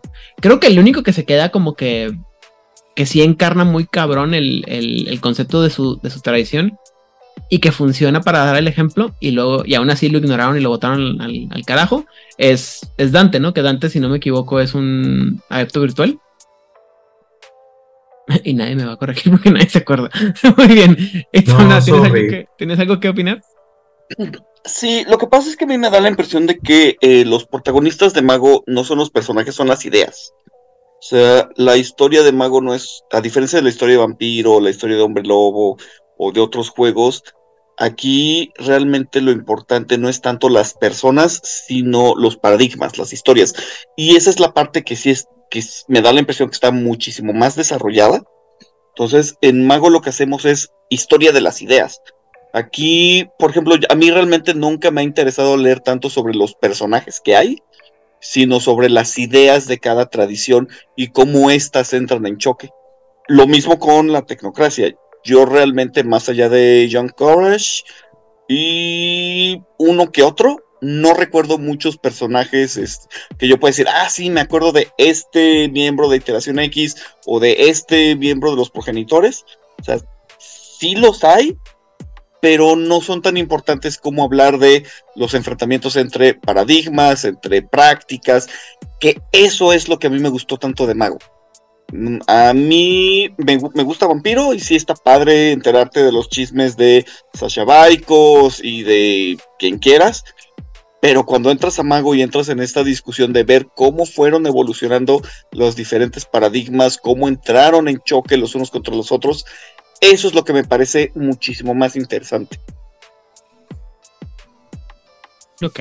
No, no estoy, no digo que estoy, que estoy, eh, que esté en desacuerdo contigo. Ah, lo que pasa es que ah, para mí eh, siempre fue mucho más fácil entender muchos de los conceptos de los juegos a través de los personajes y cómo se ejemplificaban. Y también en algunos, en algún punto, ah, como separar ese concepto base que te presentaban con los personajes y decir, bueno, es que este- al, al tener a este personaje, te rompe este paradigma de, de los del, de la tradición, de la tribu, de la tradición del clan. Y en lo personal creo que lo que pasa es que nunca le, nunca le, echaron- le tuvieron tanta fe a, la, a esa parte de la IP y por eso no le dieron tanto desarrollo como en otros juegos, ¿no? O sea, y, y creo que el público era, muy, era mucho más reducido. Eh, también puedo estar equivocado, ¿no? O sea, digo, no, no, este, no, no, no, nunca voy a decir que tengo yo la verdad absoluta, simplemente me parece que sí, estoy de acuerdo contigo en que hay, o sea, había mucho tema que meter en el, en, el mundo de Mago y creo que batallaron mucho en, en ponerlo en, palabras, insisto, no me acuerdo cuántas novelas hay de Mago, no recuerdo haber leído, la única novela que me acuerdo haber leído de Mago fue la de Ascensión y porque era la, final y, se acabó. Y, ah, bueno, y la novelita de esta por, por pedacitos de, de Penny Dreadful que parece también, sí, como que, digo, esto fue una crónica de un narrador que echó todo lo que se encontró en el, en, el, en la cazuela, porque hay vampiros, hombres lobos, magos, hadas y demás. Si no la he leído, Sí. léanla, está bien padre. Sí, creo que, creo que son como cuatro o cinco libros,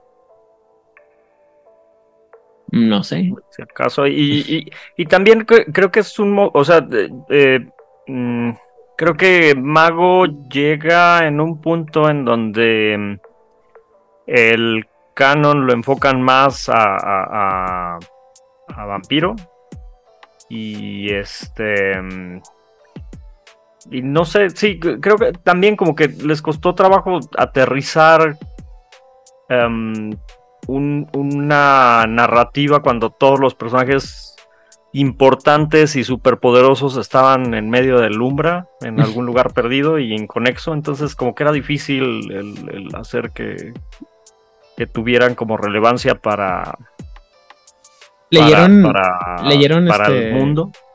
¿verdad, ¿Verdad más allá de la paradoja? Truth Beyond Paradox, este, con- este de cuentos, ¿no? Ahora, creo que otro problema que tenemos aquí es que en vampiro, pues básicamente tienes un vampiro y va, puede estar como viviendo 100, 200, 300, 400, 500, 600, te estoy viendo mitras.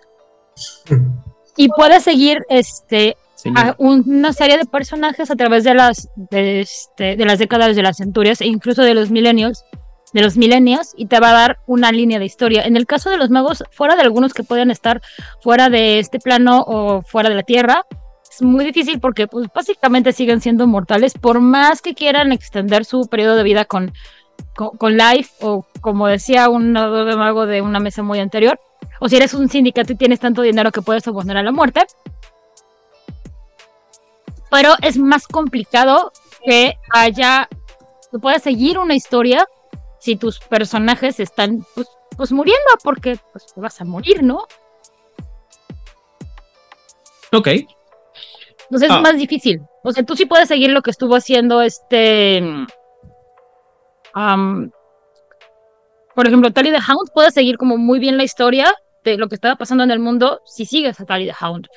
O si sigues, como dije, a Mitras, o te encuentras un vampiro que te, que te caiga bien de la Edad Media te amarras de él y sigues, sigues como pues, tu Giovanni y dices, ah, bueno, pues me puedo agarrar la historia de cualquier cantidad de épocas a través de este dude. ¿Cómo puedes pasar eso a los magos cuando pues, tienen una temporalidad limitada. Pues sí, pero no, ¿no? Se supone que ya también los magos de, un punto que ya son como más fácil seguir, pero al final del día eso no, o sea, no es tan importante. A lo que me refiero es ah, mucho, insisto, creo que era, eh, era fácil, por ejemplo, entender mucho de las tradiciones cuando agarrabas el, el libro de la tradición y te, eh, compenetrabas con los personajes y, sabías más o menos qué rollo, ¿no? Por ejemplo, en mi caso personal, cuando leí, cuando llegué, felizmente me tocó leer el, libro de tradición de la, de la orden de, la, perdón, del culto del éxtasis. El libro está muy padre y todo lo que explican de los conceptos está bien padre, pero la historia de los personajes que son los que te deben de explicar es así como que. Ah. Bueno. Gracias, está bien interesante porque siempre te, o sea, parte del juego, todo el, todo el, concepto de la, del libro de tradición es que somos unos incomprendidos y nadie nos entiende porque piensan que somos una bola de junkies que no hacemos otra cosa más que estar drogando todo el día. Y la monita que sale en la historia se la pasa drogando todo el día y, y así te dice que está siempre así como que, ah, sí. Y el, y el estudiante está así como que, señorita, quiero aprender más, quiero aprender más. Y así, y, creo que eso hace que que no se termine de atravesar las ideas. Pero bueno, eso es, es, poco importante. dice que también que hace algunos años, algunas, eh, bueno, perdón, que conforme pasan los años las tradiciones pueden cambiar y unas nuevas emergen. Esto ha pasado por lo menos dos veces en la historia del, concilio, cuando los solificati fueron reemplazados por los hijos del éter y los alibatín fueron reemplazados por los aetos virtuales.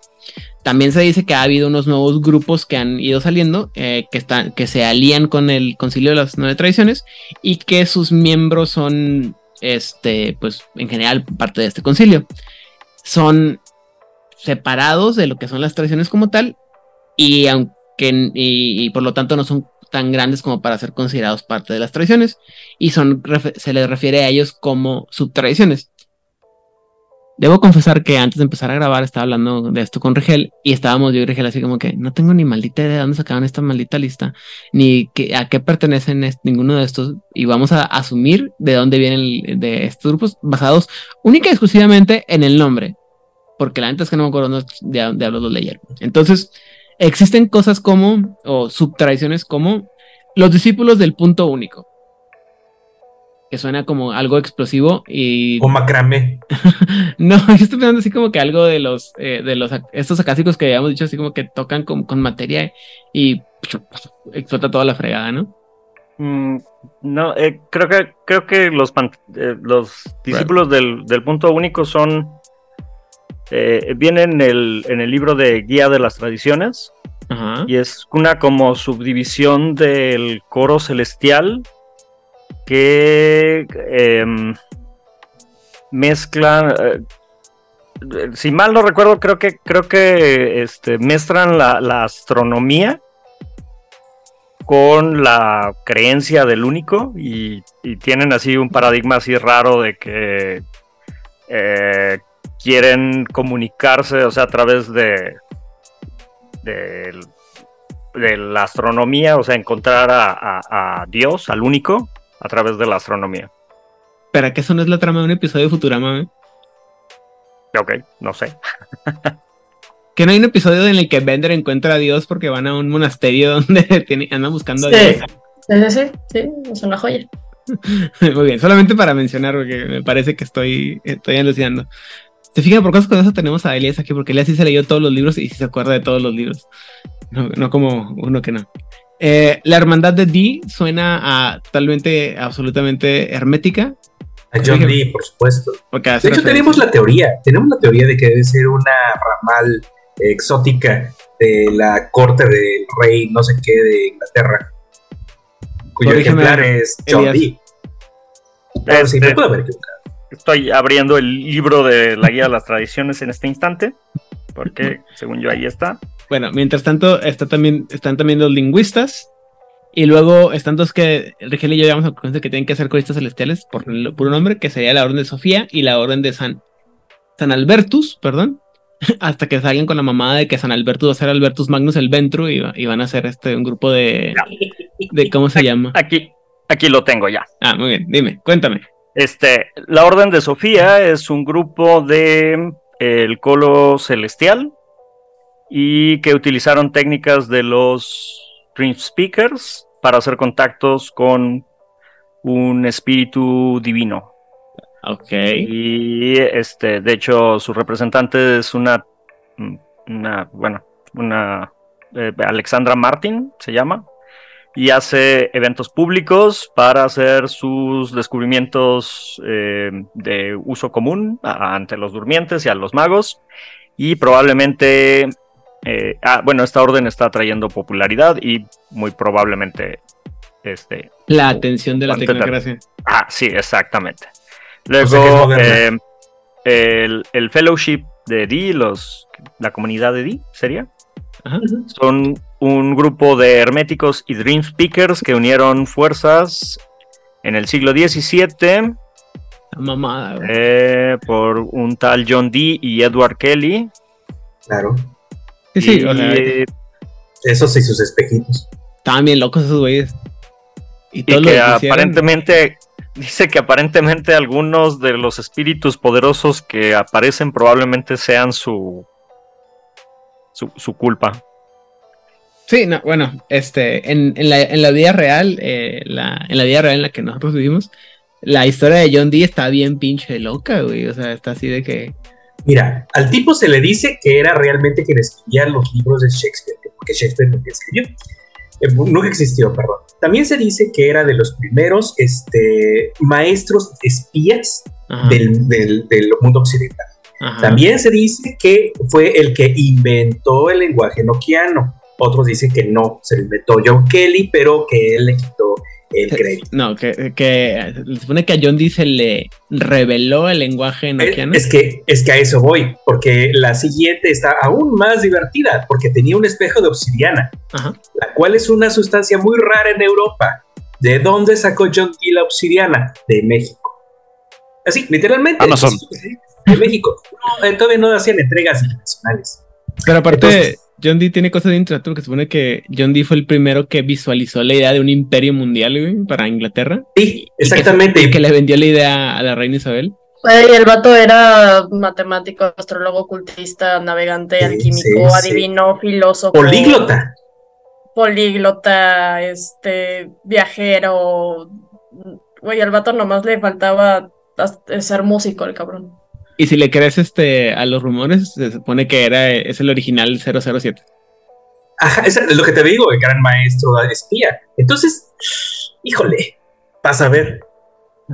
Él, él inventó el Imperio Británico antes de que el Imperio Británico fuera cool, güey, o sea. Así es.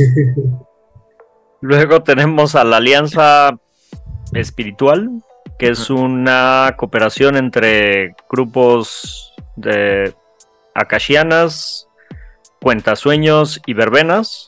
Establecieron comunidades en lugares lejanos donde nuevos paradigmas pueden ser establecidos. Ah, qué bonito. Tienen un plan a largo plazo e ignoran todas las acusaciones de que se esconden del mundo.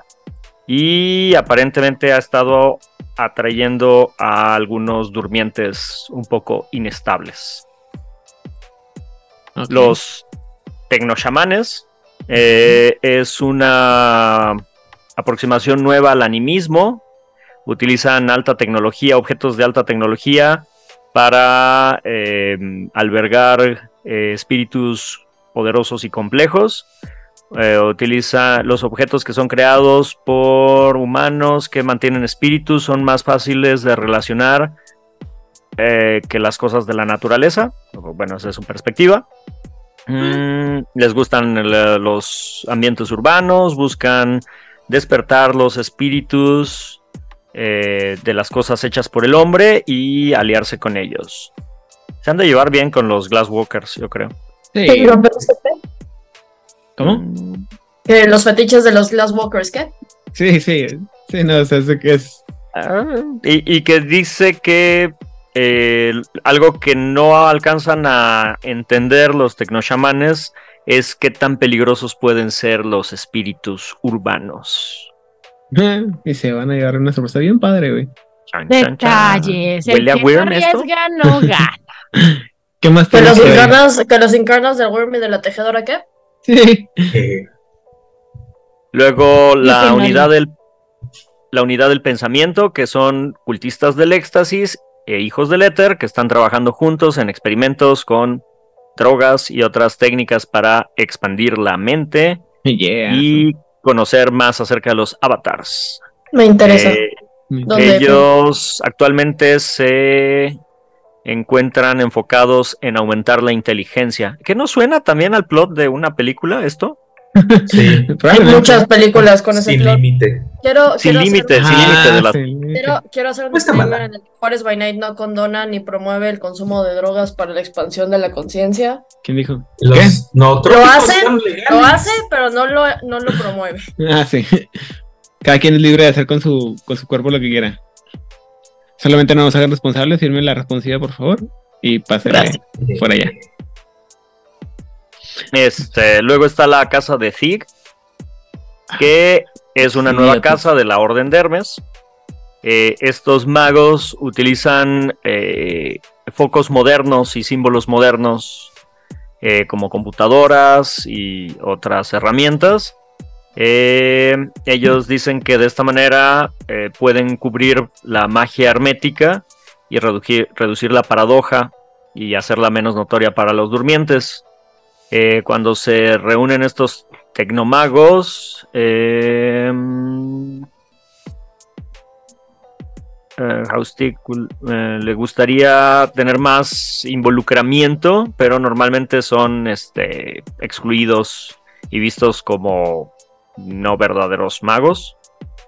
Y pero está obteniendo como auge dentro de los jóvenes magos y se está empezando a posicionar dentro de la inestable orden de Hermes. Pues claro, son- llegaron con los viejitos a decirles que, que, que hay internet y que pueden, eh, son los que quieren, los que querían, creo, eh, este, digitalizar todas las, este, Grimorios. todos los grimorios y todo lo que tenían lo- el- la orden Tremer en, en La neta, la neta, si llegara llamándose la casa de Granger, no me. Tú, tú Puede ser deja que los estrella. digitalicen, tú deja que los digitalicen, así los virtual los podemos hackear, güey. Ay, No. ¿sabes cuál es el peligro? Si no me equivoco. de El esto? archivo Pares le gusta esto. ¿Sabes cuál es el, el pedo en realidad con estos monos? Que, que por eso tienen mucho. Por eso son así como que los malos de la película. Se supone que estos, estos güeyes son, Matemáticos. son compadres de, de Masica Saint John. Y por eso no la, no la no los quieren. ¿A todos aquellos que no se acuerdan quién es John? Masica Saint John fue la mona de los Tremer que hizo el- el- la, el- la, la senda de la casa. de la tecnomancia. Y así como que. Ah. Cuando se dieron cuenta, así como que no mames, güey, estos nos van a chingar. Que no ves todos los que murimos en la guerra de las masasas, güey. Pero esos eran otros tiempos. Tremeres y herméticos, Mire. eso nunca va a acabar. España tiene un archivo que se llama Pares, que básicamente es todo, todo lo que se hizo durante el gran imperio español. Y está todo digitalizado. Con una calidad estúpidamente alta. Si no está digitalizado en la red, lo puedes pedir porque dice, este archivo contiene esta información. Y por la módica cantidad de un euro por hoja, te lo mandan. Lo puedes encontrar en pares. En pares puedes encontrar 130 fojas de la vida, obra y milagros de un tal Hernando Flores de la Torre. O puedes encontrar qué chingados estaba haciendo un voivoda en España en el siglo XVII. Y Vaya. cosas intermedias. O sea, estoy- estoy- yo estoy de acuerdo con ello, con, con esta gente, pero también están así como que. Entiendo por qué los viejitos de la hora de Hermes dicen, no, porque sus computadoras y esas cosas del diablo. O se- puede ser como David Tennant que no sabía qué carajo significaba el emoji de una berenjena. Así cierto. Ah, bueno, No, a David Tennant se le, se le perdona todo porque es hermoso. mi reino. No, es hermoso y es bello y es perfecto, pero él no sabía lo que significaba el emoji de una berenjena y de un durazno. Claro. Gente que le quisiera enseñar, no falta. Mira, ¿Qué más nos falta. Eli? Faltan cuatro más. Dale. ¿O no? Los lingüistas, que son un grupo de herméticos y adeptos virtuales, que trabajan juntos para emplear antiguas y esotéricos lenguajes de computación, junto con matemáticas avanzadas para crear o descubrir el último lenguaje mágico. Ellos Eso- han creado una programación, un, un lenguaje de programación único y han obtenido conocimiento de antiguos eh, idiomas indescifrables en, atem- en, en intentos de romper los códigos del lenguaje de la eh, este, tecnocracia. Y creo que son los que inventaron la inteligencia artificial, ¿no? Creo que es lo que hace ahora la inteligencia artificial, descifrar. En realidad, en realidad aquí mi pregunta es, ¿y para qué necesitan los herméticos? Si se lo puede hacer cualquier virtual, no Pues inventes. supongo que tienen, los herméticos están de tener referencias a, a lenguajes que ellos no conocen, güey. Sí, sí, hay lenguajes antiguos y cosas Bueno. así. Sí, debe de ser. Muy aracanos. Muy, muy aracanos. Suena al socio capitalista que te dé el dinero para que trabajes tú. Es- Eso me suena. ¿Quién más, Elías? Los lac, laxmi, Lakshimistas. laxmists. Laxmimistas Ujú. es una facción de los eutánatos que utilizan tecnología moderna. Eh, se enfocan en la probabilidad y en el lado de la entropía, eh, más que el decaimiento, y favorecen el uso sutil de la magia. Los resultados son evocadores e interesantes y conciernen a otras tradiciones.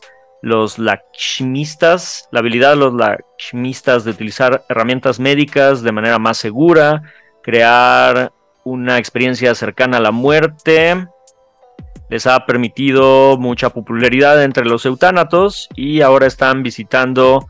eh, Ah, ahora que visitar el Umbra Bajo es imposible. Bueno, supongo que se refiere a, a la tormenta de avatares. Y este... mm, mm, mm. Ah, eh, tienen extrema confianza de que este grupo pro- pronto se van a meter en problemas. Bien, O No. bueno, van a meter a todos en problemas. Muy bien. ¿Y qué nos falta? Eh, lo- eh, la Orden de San Albertus. Eh, los miembros de este grupo son un grupo de herméticos y coristas que encontraron una causa eh, en común y evidencia de cooperación en el pasado. Acaba de iniciar hace dos años, hace dos años, no sé escribió el libro. qué año, pero ajá, cuando salió el libro del de, del Concilio de las Tradiciones, eh, the, Guide to, The Guide to the Traditions, que debe de ser, no sé, el 96, No, 2000 algo, ¿no? no, Es tercera edición por la fotografía. ¿sí? Ahorita les digo, porque también lo estoy buscando. Tú sigue leyendo. Ok. Tú sigue. ¿Cuál? ¿Guide to the Eh, Traditions? Sí. Sí, ¿Qué tal Guide to the edición? Tradition. Y eh, dice que inició hace dos años de cuando publicaron el libro en la Ciudad de México. Mira. Y se está expandiendo. Eh, está inspirado en las órdenes de caballería del pasado y toman las armas para ayudar a los durmientes en necesidad. ¿Cómo se llama este idiota? No me voy a acordar. sí. Este. El padre Ah. machete. No, güey. Pues también. No, este. Ah, es que lo estoy viendo. ¿Cómo se llama el, el, el idiota de la Inquisición, Odil? Del, del 2001. El que- ¿Torquemada? No, el que era el, el santo del patrono de la Inquisición sabática. Este. Monja- Monzada. No, no, no, no. El imbécil de Monzada, güey, Villadeokis, no. El. eh, tiene un rito y ti- tiene un ¿Y la ritual y cree todo. que porque soy genealogista me sé los nombres de las personas? No, porque te tengo que eh, porque eres sabática, no, no, porque. O sea, no, no pero sé sí. el nombre de mis bisabuelos y me dedico a eso. O sea, ¿Cómo se llama este? esperas mucho de mí, por eso lo escribo Pero no, todo. imp- no importa, lo voy, lo, voy- a, lo voy a ver después. Es que, insisto, Albertus Magnus es un Ventur y es un idiota, pero aparte está este, este otro imbécil. Ah, a ver, bueno, ustedes, continuemos. Este, creo que una cosa con la que tenía que haber empezado este programa y vamos a terminarlo mejor así es con cuál es su visión de las tradiciones, o sea, cómo lo, lo, perciben. Como lo comentaba varias veces ahorita, es muchas veces es como que se, se espera que vas a jugar. Cuando vas a empezar a jugar mago, vas a empezar a jugar con las, con las tradiciones. Y no sé si ustedes tengan una opinión diferente sobre eso. A la una. Es un juego lo suficientemente complejo como para no necesitar este, más complejidad. Y estas son fácilmente reconocibles. A ver, sí, estoy, estoy de acuerdo. Eh, es un juego muy completo en el sentido de que tú puedes decir, ah, es que tengo tal idea para un mago y entra dentro de una de las tradiciones, pero personalmente siento que es algo que estábamos diciendo ahorita en el chat, que depende mucho de la educación que tengas y del contexto que tengas para lo que quieres empezar. Pero siento que alguien que, por ejemplo, nunca ha jugado un juego de rol, que no está tan metido en este asunto y que por alguna extraña razón empezó con mago como yo, porque se odia y no tiene otra manera de demostrárselo, eh, siento que sería más fácil empezar con la tecnocracia. Ok, ¿Sana? Mm, sí, yo opino lo mismo que Mon. Creo que es más fácil empezar con la tecnocracia. Uno, porque su paradigma está ligeramente más cercano a la poca o mala formación en ciencia que tuvimos. Quieras o no, todos llevamos biología en secundaria y prepa. No sé ustedes, yo no llevé misticismo hebreo hasta la universidad. ¿Ah, Entonces, no, no, desafortunadamente las escuelas donde yo iba no, no llevábamos ni misticismo hebreo, ni... ¿Estás diciendo que tú en la este, secundaria no leías cartas de tarot para pasar tus exámenes? O sea, yo las leía, pero no lo veíamos en la escuela. ¿Nunca fuiste a la iglesia o qué? Pinches nomadas. Este, no, no, no. eh, desafortunadamente siempre sucedían pequeños accidentes cuando me paraba, este, al lado de, de esos edificios. Entonces, por mi salud mental y de la de los feligreses, decidí, este, ya no pasar por ahí. No, pero eh, independientemente, o sea, aparte de eso, incluso el modo de juego con la tecnocracia puede de repente ser más fácil por el uso de los dispositivos. Es- Siento que puede ser más fácil eso que en sí manejar lo que es un efecto mágico con las tradiciones. Pero esa es mi personal opinión. Y tiene menos opciones, ¿no? Tienes menos opciones, ajá. Creo que podría ser más fácil. Muy bien. Eh, Elías. Este. Sí, es que se me fue la cabra por un gatito. Pero este. Yo discrepo, yo discrepo un poco en, en- en, eh, con respecto a eso. Creo que las tradiciones eh, eh, son geniales para iniciar el juego de mago. Porque, pues, digo, un juego que se llama mago y. Pues sí, tienes que jugar un mago, ¿no? Este. Pero. eh, este. No, bu- bueno, yo en. en, eh, eh, lo que me he encontrado es que justo tecnocracia es difícil que la gente lo entienda. O sea, eh, es, es, eh, o sea, es agregarle otra capa de complejidad a un juego de por sí complejo. En el, que, en el que ahora te voy a decir que la ciencia que tú crees que funcionaba de manera científica en realidad no lo es, es, es- es simple magia y funciona por arte de magia. Obviamente sí lo puedes explicar, sí lo pueden llegar a entender, pero, pero sí es otra capa de complejidad. Y a la hora de pensar los, este, los efectos mágicos eh, en el paradigma tecnocrático, la gente se atora eh, cañón. Porque, o sea, es, es, es cómo voy a hacer magia, pero que De tenga una explicación pseudocientífica. Entonces, eh, sí, o sea, em, y en cambio, en cambio es más fácil. Los magos, pues, truenan los. O sea, si quieres que tu, tu, tu paradigma es que truenas los dedos o, o mueves la nariz y pasan cosas, este. Pues así es, o sea, es, es más sencillo en ese aspecto, ¿no?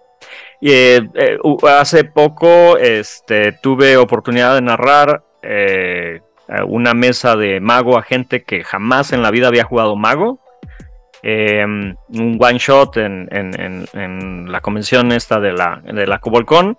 y, y la verdad que fue increíble porque a pesar de que no habían jugado nunca mago, eh, el, el entender los conceptos como de las tradiciones, el- eh, eso, para mí creo que las tradiciones son arquetipos que permiten relacionar a las personas de manera sencilla y fácil y entendible. eh, y, cumplen perfecta, como dijo, dijo Monse, cumplen perfectamente su función de que si tienes en, en la cabeza un tipo de mago, eh, puede caber en alguna de las tradiciones. Obviamente, tal vez en algunas de manera más forzada que en otras, pero eh, pues básicamente cualquier paradigma podríamos encontrarle un, un, acomodo en alguna de las, de las nueve, nueve tradiciones principales. Y bueno, y si no, pues ya dijimos, hay un chorro de subdivisiones y, y, están los dispares que también este, por ahí. Y, y, como dijimos al principio, o sea, teóricamente las tradiciones surgen de esta necesidad de, de hacer frente común a la tecnocracia pero antes de eso eran las comunidades místicas y se reunían y había cientos y miles y, supuestamente en la era mítica había muchísimas más, ¿no? Entonces, eh, si quisiéramos complicarnos más la vida, podríamos crear una, una, una nueva, un nuevo grupo, ¿no? Mm, digo, podríamos. Este, pero bueno, eh, con respecto a las tradiciones, creo que es eso. O sea, son arquetipos muy buenos. Em, yo sí creo que para entrar a jugar mago, lo ideal es elegir, eh, como dijimos, uno de estos, de estos nueve grupos, así como con su esfera de especialidad que te recomiendan. Y esa es una muy buena forma de, entrar con, a, iniciar, ¿no? Este, eh, en, en, este mundo de, Mago la Ascensión. Y este. Y pues nada, digo, bueno, el 20 aniversario yo consideraría, si tuviera que recomendar alguna edición, creo que es la, edición de entrada en donde está todo más pulido y alineado y, actualizado también. con respecto, hace mencionaste, preguntaste que, qué tan actualizado estaba el, eh, um, la historia. Pues es que, ah, digo, en el 2004 supuestamente se acaba el mundo, según los libros canónicos. 20 aniversario hace buen trabajo para actualizarlo. Acaba de salir el libro de Lord of the Traditions, que también le da un retoque moderno a todas las tradiciones. Y, este y, plantea ya un, avance paradigmático general entre tecnocracia, dispares y, tradiciones. Y entonces, pues bueno, eso es este, básicamente, pero sí, eh, las tradiciones, este, sí, dos, dos este, pulgares arriba. Y ya. bien. Tiene falta. Odil, Hernán, no sé. Dale, Yo diría que la mejor opción, apoyando la postura de Elías, sí son las tradiciones. Pero aplicando el sí no depende. Once again, ¿cuál fue tu educación? O en el caso de como para dónde se fue tu, tu idea de lo que es este, la realidad, ¿no? O sea, si tú tienes una situación en donde fuiste educado dentro de una familia que a lo mejor tiene un pensamiento mucho más científico, no sé, se te ocurrió ser hijo de Isaac Asimov, pues claramente tu paradigma va a ser mucho más tecnocrático que tradicionalista porque nací, que fuiste criado en ese ambiente. Pero eh, imagino más para la gente que nos escucha, que es como más de América Latina y algunas personas de, España, que tenemos una mezcla muy particular entre ah, cierto catolicismo y medio, medio conocimiento y medio no, y tantita de ciencia, porque nuestros padres abuelos. Es más fácil entender cómo funcionan las tradiciones, porque además no están en un organigrama tan elaborado, tan complicado, cómo lo son las tradiciones. O sea, tú puedes vivir en las tradiciones en una burbujita muy feliz en tu ciudad o tu pueblito y no pasa absolutamente nada porque pues tienes tu cábala de mallitos y hacen sus cosas. Y es mucho más sencilla, además de que crecimos con los cuentos de hadas. O sea, muchísima de la narrativa con la que crecemos tiene que ver mucho más con la magia que con la tecnología. Ya eventualmente vamos creciendo y me refiero sobre todo a las generaciones como de nuestra edad. Ya si estamos hablando de, de pues ya es otra historia, ¿no? O sea, si ya se te ocurrió nacer en el 2000 para acá, pues tienes una relación totalmente diferente con la ciencia y con las tradiciones. Ah, sí, totalmente diferente. Entonces, para eh, si no tienes jugadores que tienen, si tienes jugadores que tienen más de 30 años y es la primera vez que van a jugar mago, mm, yo iré un poco más por tradiciones.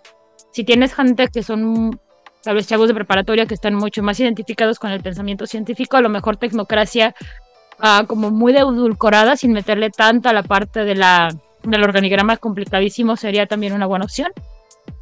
Pero yo, fui, yo soy, pese a que me gustan mucho la, eh, la, tecnocracia, yo sí iría más hacia las tradiciones. O sea, el pensamiento mágico es algo muy de América Latina en general y es más sencillo que la gente se adapte a ello. Ok. Gracias. Hernán Paniagua. Gracias. Sí, mira, yo creo que, o sea, creo que la idea de inicio para este juego era fantasía urbana y las tradiciones se ajustan perfectamente a lo que es la fantasía. Cuando tú a la gente, así en random, le preguntas qué son los magos, te remiten a Gandalf, a Harry Potter, eh, Timothy Hunter, Constantine y demás. Y para diseñar un personaje con alguien que nunca ha jugado Mage, eso es un excelente referente. Tipo que, oye, si tú hicieras magia, ¿qué harías? Ah, pues yo tiraría el tarot. No, pues yo haría, sacaría conejos de un sombrero. Y sería por el principal referente. Entonces creo que las tradiciones dan cabida a ese tipo de preconceptos con los que puedes aprovechar para que la gente enganche y empiece a elaborar sus personajes. Creo que si pones a la tecnocracia central en las historias de mago, entonces ya no es fantasía urbana, sino eh, ciencia ficción. Y entonces ya es un juego completamente distinto, con una esencia, un espíritu completamente distinto, que también está súper padre, pero vas a estarte tropezando a lo largo de todos los materiales que hay de Mesh, porque Mesh hace referencia a fantasía. Y aunque libros como el Storyteller's Companion te sugiera hacer una space opera o algo más eh, cyberpunk y demás que está súper padre, aún así te regresa otra vez a y los espíritus y las cábalas y los símbolos místicos que te sacan de la lógica de la tecnocracia y su ciencia ficción. Entonces, creo que ambos escenarios están súper padres, el de la fantasía y el de la ciencia ficción, pero Mesh es mucho más orgánico para jugar con las tradiciones, con los magos, con la gente mística, cuyas artes místicas funcionan pues, básicamente por simpatía, simpatía y por contagio. Gracias. Aquí con, lo que dice Hernán tengo yo un tema porque, o sea, muchas veces cuando, cuando vas a empezar a jugar mago con jugadores novatos o que no están tan metidos en, en, en mundo de tinieblas o el rol en general, y tú les preguntas, si tú hicieras magia, ¿qué harías? Ellos no se imaginan que puedes hacer magia desde una computadora como un adepto virtual. Y el adepto virtual al final del día sigue estando dentro de las tradiciones. Ellos no se imaginan que puedes, que por ejemplo, la alquimia tal cual este, se puede considerar magia y que lo pueden hacer con, no sé, un hijo de Éter. Entonces, ahí, ahí es un tema de qué tanta cultura general puede llegar a tener el jugador como tal, porque, o sea, inicialmente si tú a alguien le preguntas, güey, ¿tú cómo harías magia? se pueden imaginar un Full Metal Alchemist, un Harry Potter, un etcétera, pero no creo que se imaginen a un vato hackeando la realidad, o sea, no es la primera imagen que te viene a la mente, y eso sigue siendo tradicionalista. Muy bien. eso es lo que precisamente comentaba Odil. Eh, y por eso no creo que hablar de las tradiciones en conjunto sea lo más fácil. Hay algunas que pueden ser muy fáciles y eso va a depender mucho de tu formación. Yo podría decir, por ejemplo, los Akashayana son quizás la tradición más fácil, sobre todo para Latinoamérica que crecimos con mucho anime y que Dragon Ball, los Caballeros del Zodiaco formaron parte y siguen formando para muchos parte de su infancia, es bien fácil este, verlos, ¿no? Harry Potter con este, los herméticos. Eh, explica un adepto virtual. Si vieron Matrix, quizás sea más fácil. Pero incluso, incluso explicar un, cultista del éxtasis no es tan sencillo. O sea, dentro de la cultura hay un montón de referencias a, la magia llevada por, por medio de, placeres y de, este tipo de experiencias hay un libro que hay un hay son dos libros que se tratan de, o sea son una mamada del horóscopo chino y la chingada pero parte de su parte de su magia se explaya a través de, de vamos a llamarlos los placeres de la carne porque todavía no es medianoche este y parte de su magia se, se explaya a través de eso. No es el centro de su paradigma, pero parte de su magia se explaya a través de eso. Pero, o sea, inicialmente, si tú le dices a un random cualquiera, güey, si tú hicieras magia, ¿cómo lo harías? No creo que te digan, ah, pues me drogo, me meto a una orgipachipeda y de ahí voy a explorar, o sea, y, y ahí voy a abrir mi conciencia para explorarla. No, no creo que sea lo primero que se les venga a la mente, la neta. Dime, Elías. Pero, pero justo, justo, no, no, es- no sería lo primero que se les vendría a la mente, pero para eso están estos arquetipos de, de las tradiciones. Eh, yo empiezo explicando el juego mago, explicando las, las tradiciones eh, este, místicas, porque eh, justo eso es lo que va a dar como, como ese, ese mm, cambio de, de mentalidad que, que solo la orden de Hermes son los que hacen, hacen magia, ¿no? O sea, solo vamos a tener este personajes que agitan una varita y hacen magia. No. O sea, eh, vamos a tener a Kashayanas que pueden hacer una cata para hacer su magia. Y vamos a tener un este cultista del éxtasis que con su guitarra puede hacer este, este magia. O podemos tener un cuentasueños que a través de, de hablar eh, con eh, los espíritus o este viaje espiritual o esta proyección astral va a hacer su magia.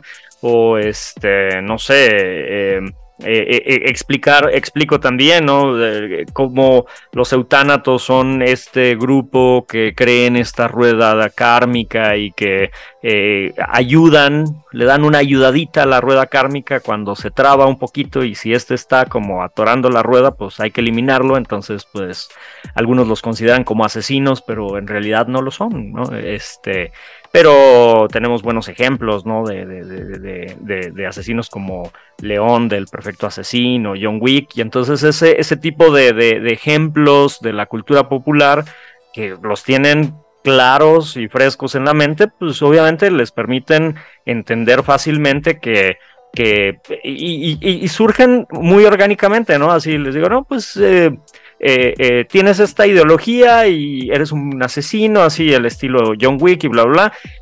Y, se les ocurre hacer el efecto de Wanted, ¿no? De donde giran la pistola y la bala hace una curva porque pues es como lo orgánico que surge de, de, pues soy un asesino perfecto y hago cosas bien locochonas mágicas, pues hago la, la bala de JFK, ¿no?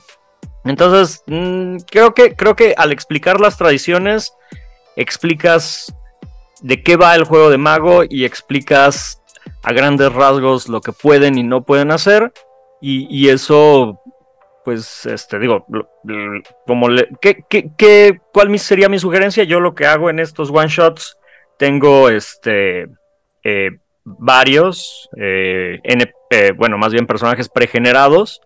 Este, y algo que agrego dentro de, de- del, aparte de una pequeña microhistoria para que más o menos tengan el concepto del personaje, es justo el, paradigma, eh, la práctica y los focos.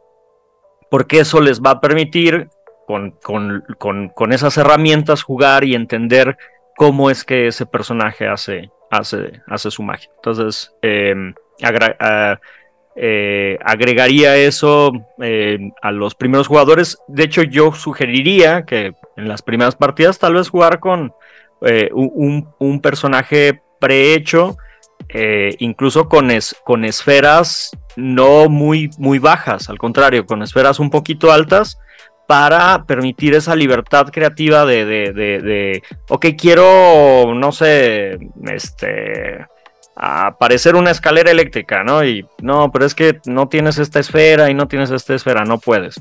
Entonces eso frustra un poco a los nuevos jugadores que están como entendiendo el, sistema. Un, un jugador que tiene ya como un personaje que ya tiene cierta, no sé, un arete de 4 y por lo menos una esfera en 4 y dos o tres en 3, pues ya puede hacer muchas cosas y, y este y eso eh, les comento fue lo que pasó empezaron a, a ver o sea sí había cosas que no podían hacer porque no tenían las esferas pero empezaron a decir ah bueno pero tú la tienes y, y si yo con mi paradigma tal hago esto y tú con tu paradigma de, de, de, de- este místico me ayudas de esta manera y, es muy padre creo que no hay que subestimar tanto a los jugadores en ese, en ese sentido sí es un juego complejo sí lo es pero creo también que, pues finalmente, si te estás metiendo en un juego en donde la magia es real, pues creo que entras en ese mindset de todo es posible. Alright. Gracias. ¿Me falta la opinión de alguien? O ya les pregunté a todos. No. Muy bien. Para sembrar el caos, y les voy a hacer una pregunta que no lo voy a dejar que contesten ahorita, voy a dejar que contesten en la próxima, el próximo episodio y que también va ah, para el público. ¿Cómo no? No, Qué feo que seas así, Dan. sí, no, soy una, una, persona Se está vengando. Y me encanta sembrar el caos. La pregunta es: ¿en su país o en el área en la que viven, cuál creen que sería la tradición más dominante? Dominante, sí. No me platiquen No, no, no, no, me platiquen ahorita. No, este, la semana que viene, y también a todos aquellos que nos están, están escuchando, les juro que a ver si lo voy a poner en Instagram y en Twitter en todos lados para que por favor me contesten. Y bueno, una vez habiendo dicho lo anterior, eh, saludos y eh, redes sociales o demás con cosas. Rigel.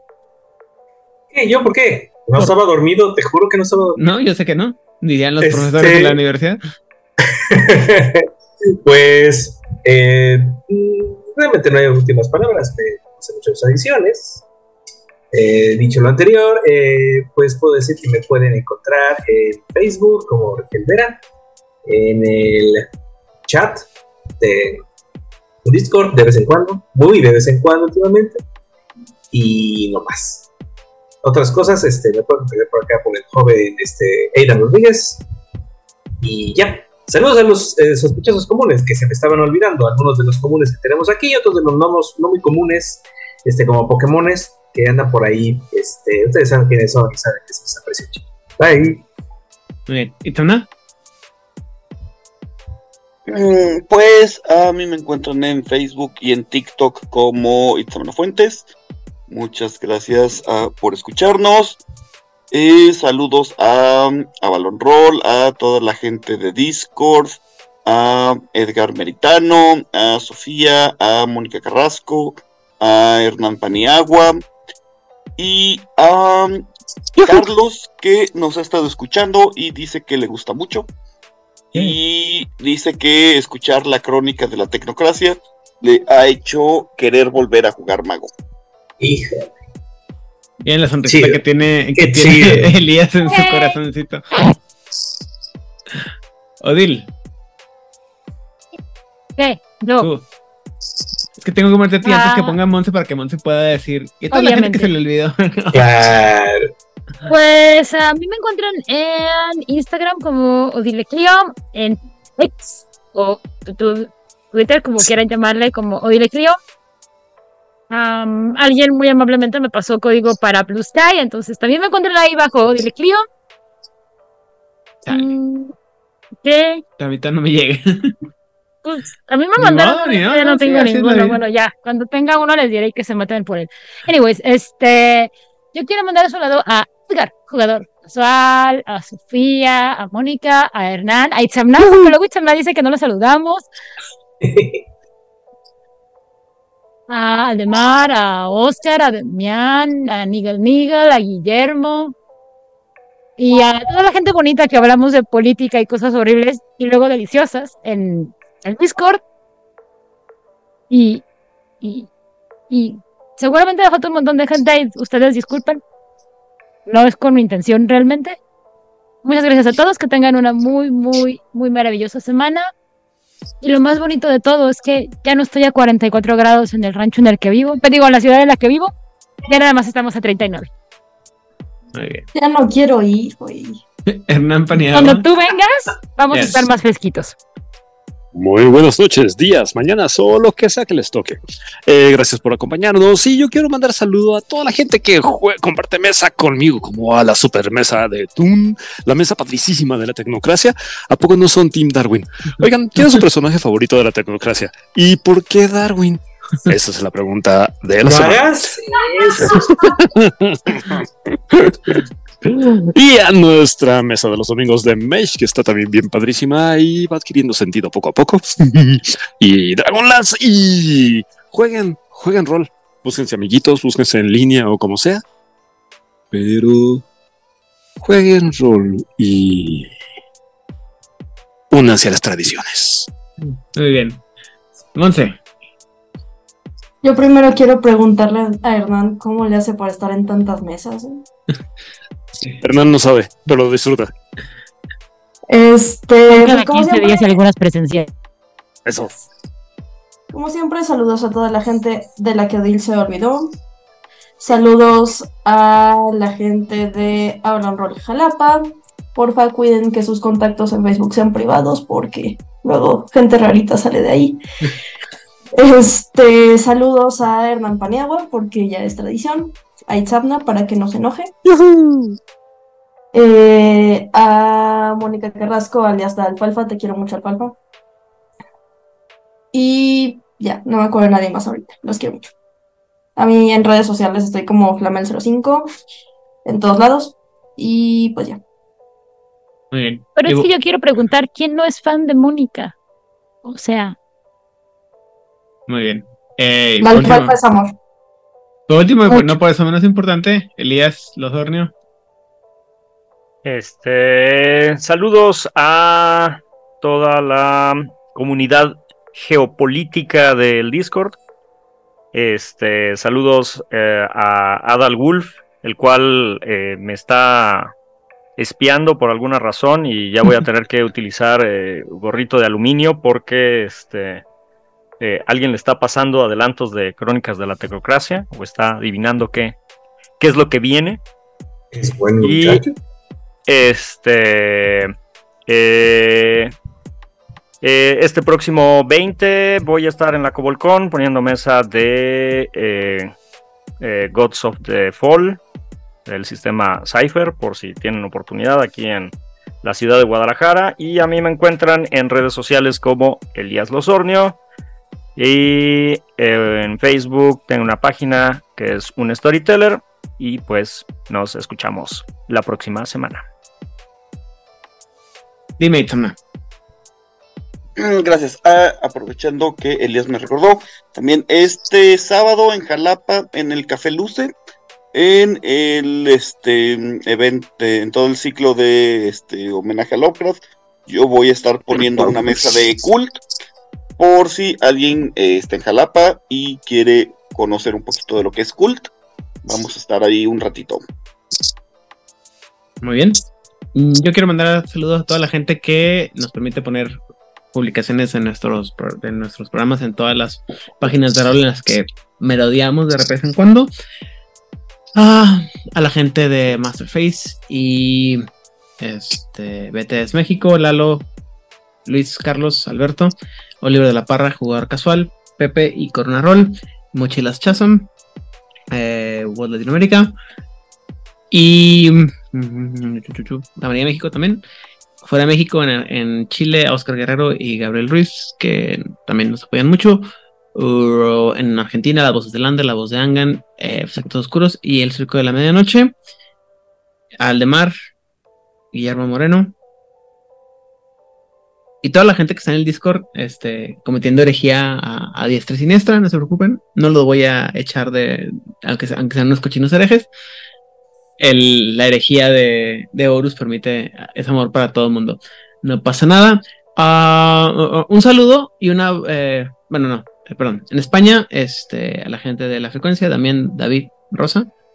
Y la gente de Barcelona, como puede ser tanto este, Emilio Rubio como Raúl Roldán.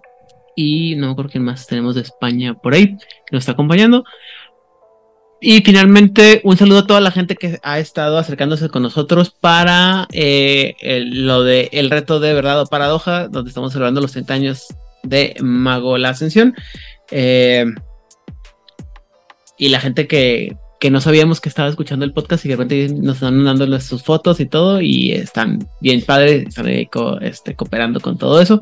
Muchas, muchas gracias. Y sin más por el momento, yo soy Diana Rodríguez. Me encuentran en todas las redes sociales de Juárez by Night, este, Instagram, Twitter, Facebook. Se me está rompiendo la voz, quién sabe por qué. Perdón. Sin llorar, sin llorar. Y, um, na, na, na, na. y bueno, esta, en esta ocasión nuestro concilio estuvo conformado por Eliel Osornio, Monse Flamel, eh, Itzana Fuentes, Regel Vera, Hernán Paniagua. Leo y su servidor, Oli. Rodríguez. Y ya saben que si quieren conocer todos los objetos que tienen que ver con las tradiciones, por favor. Pregúntame. Ah, no. Com- Compártanos. Compártanos. Compártanos. Compártanos.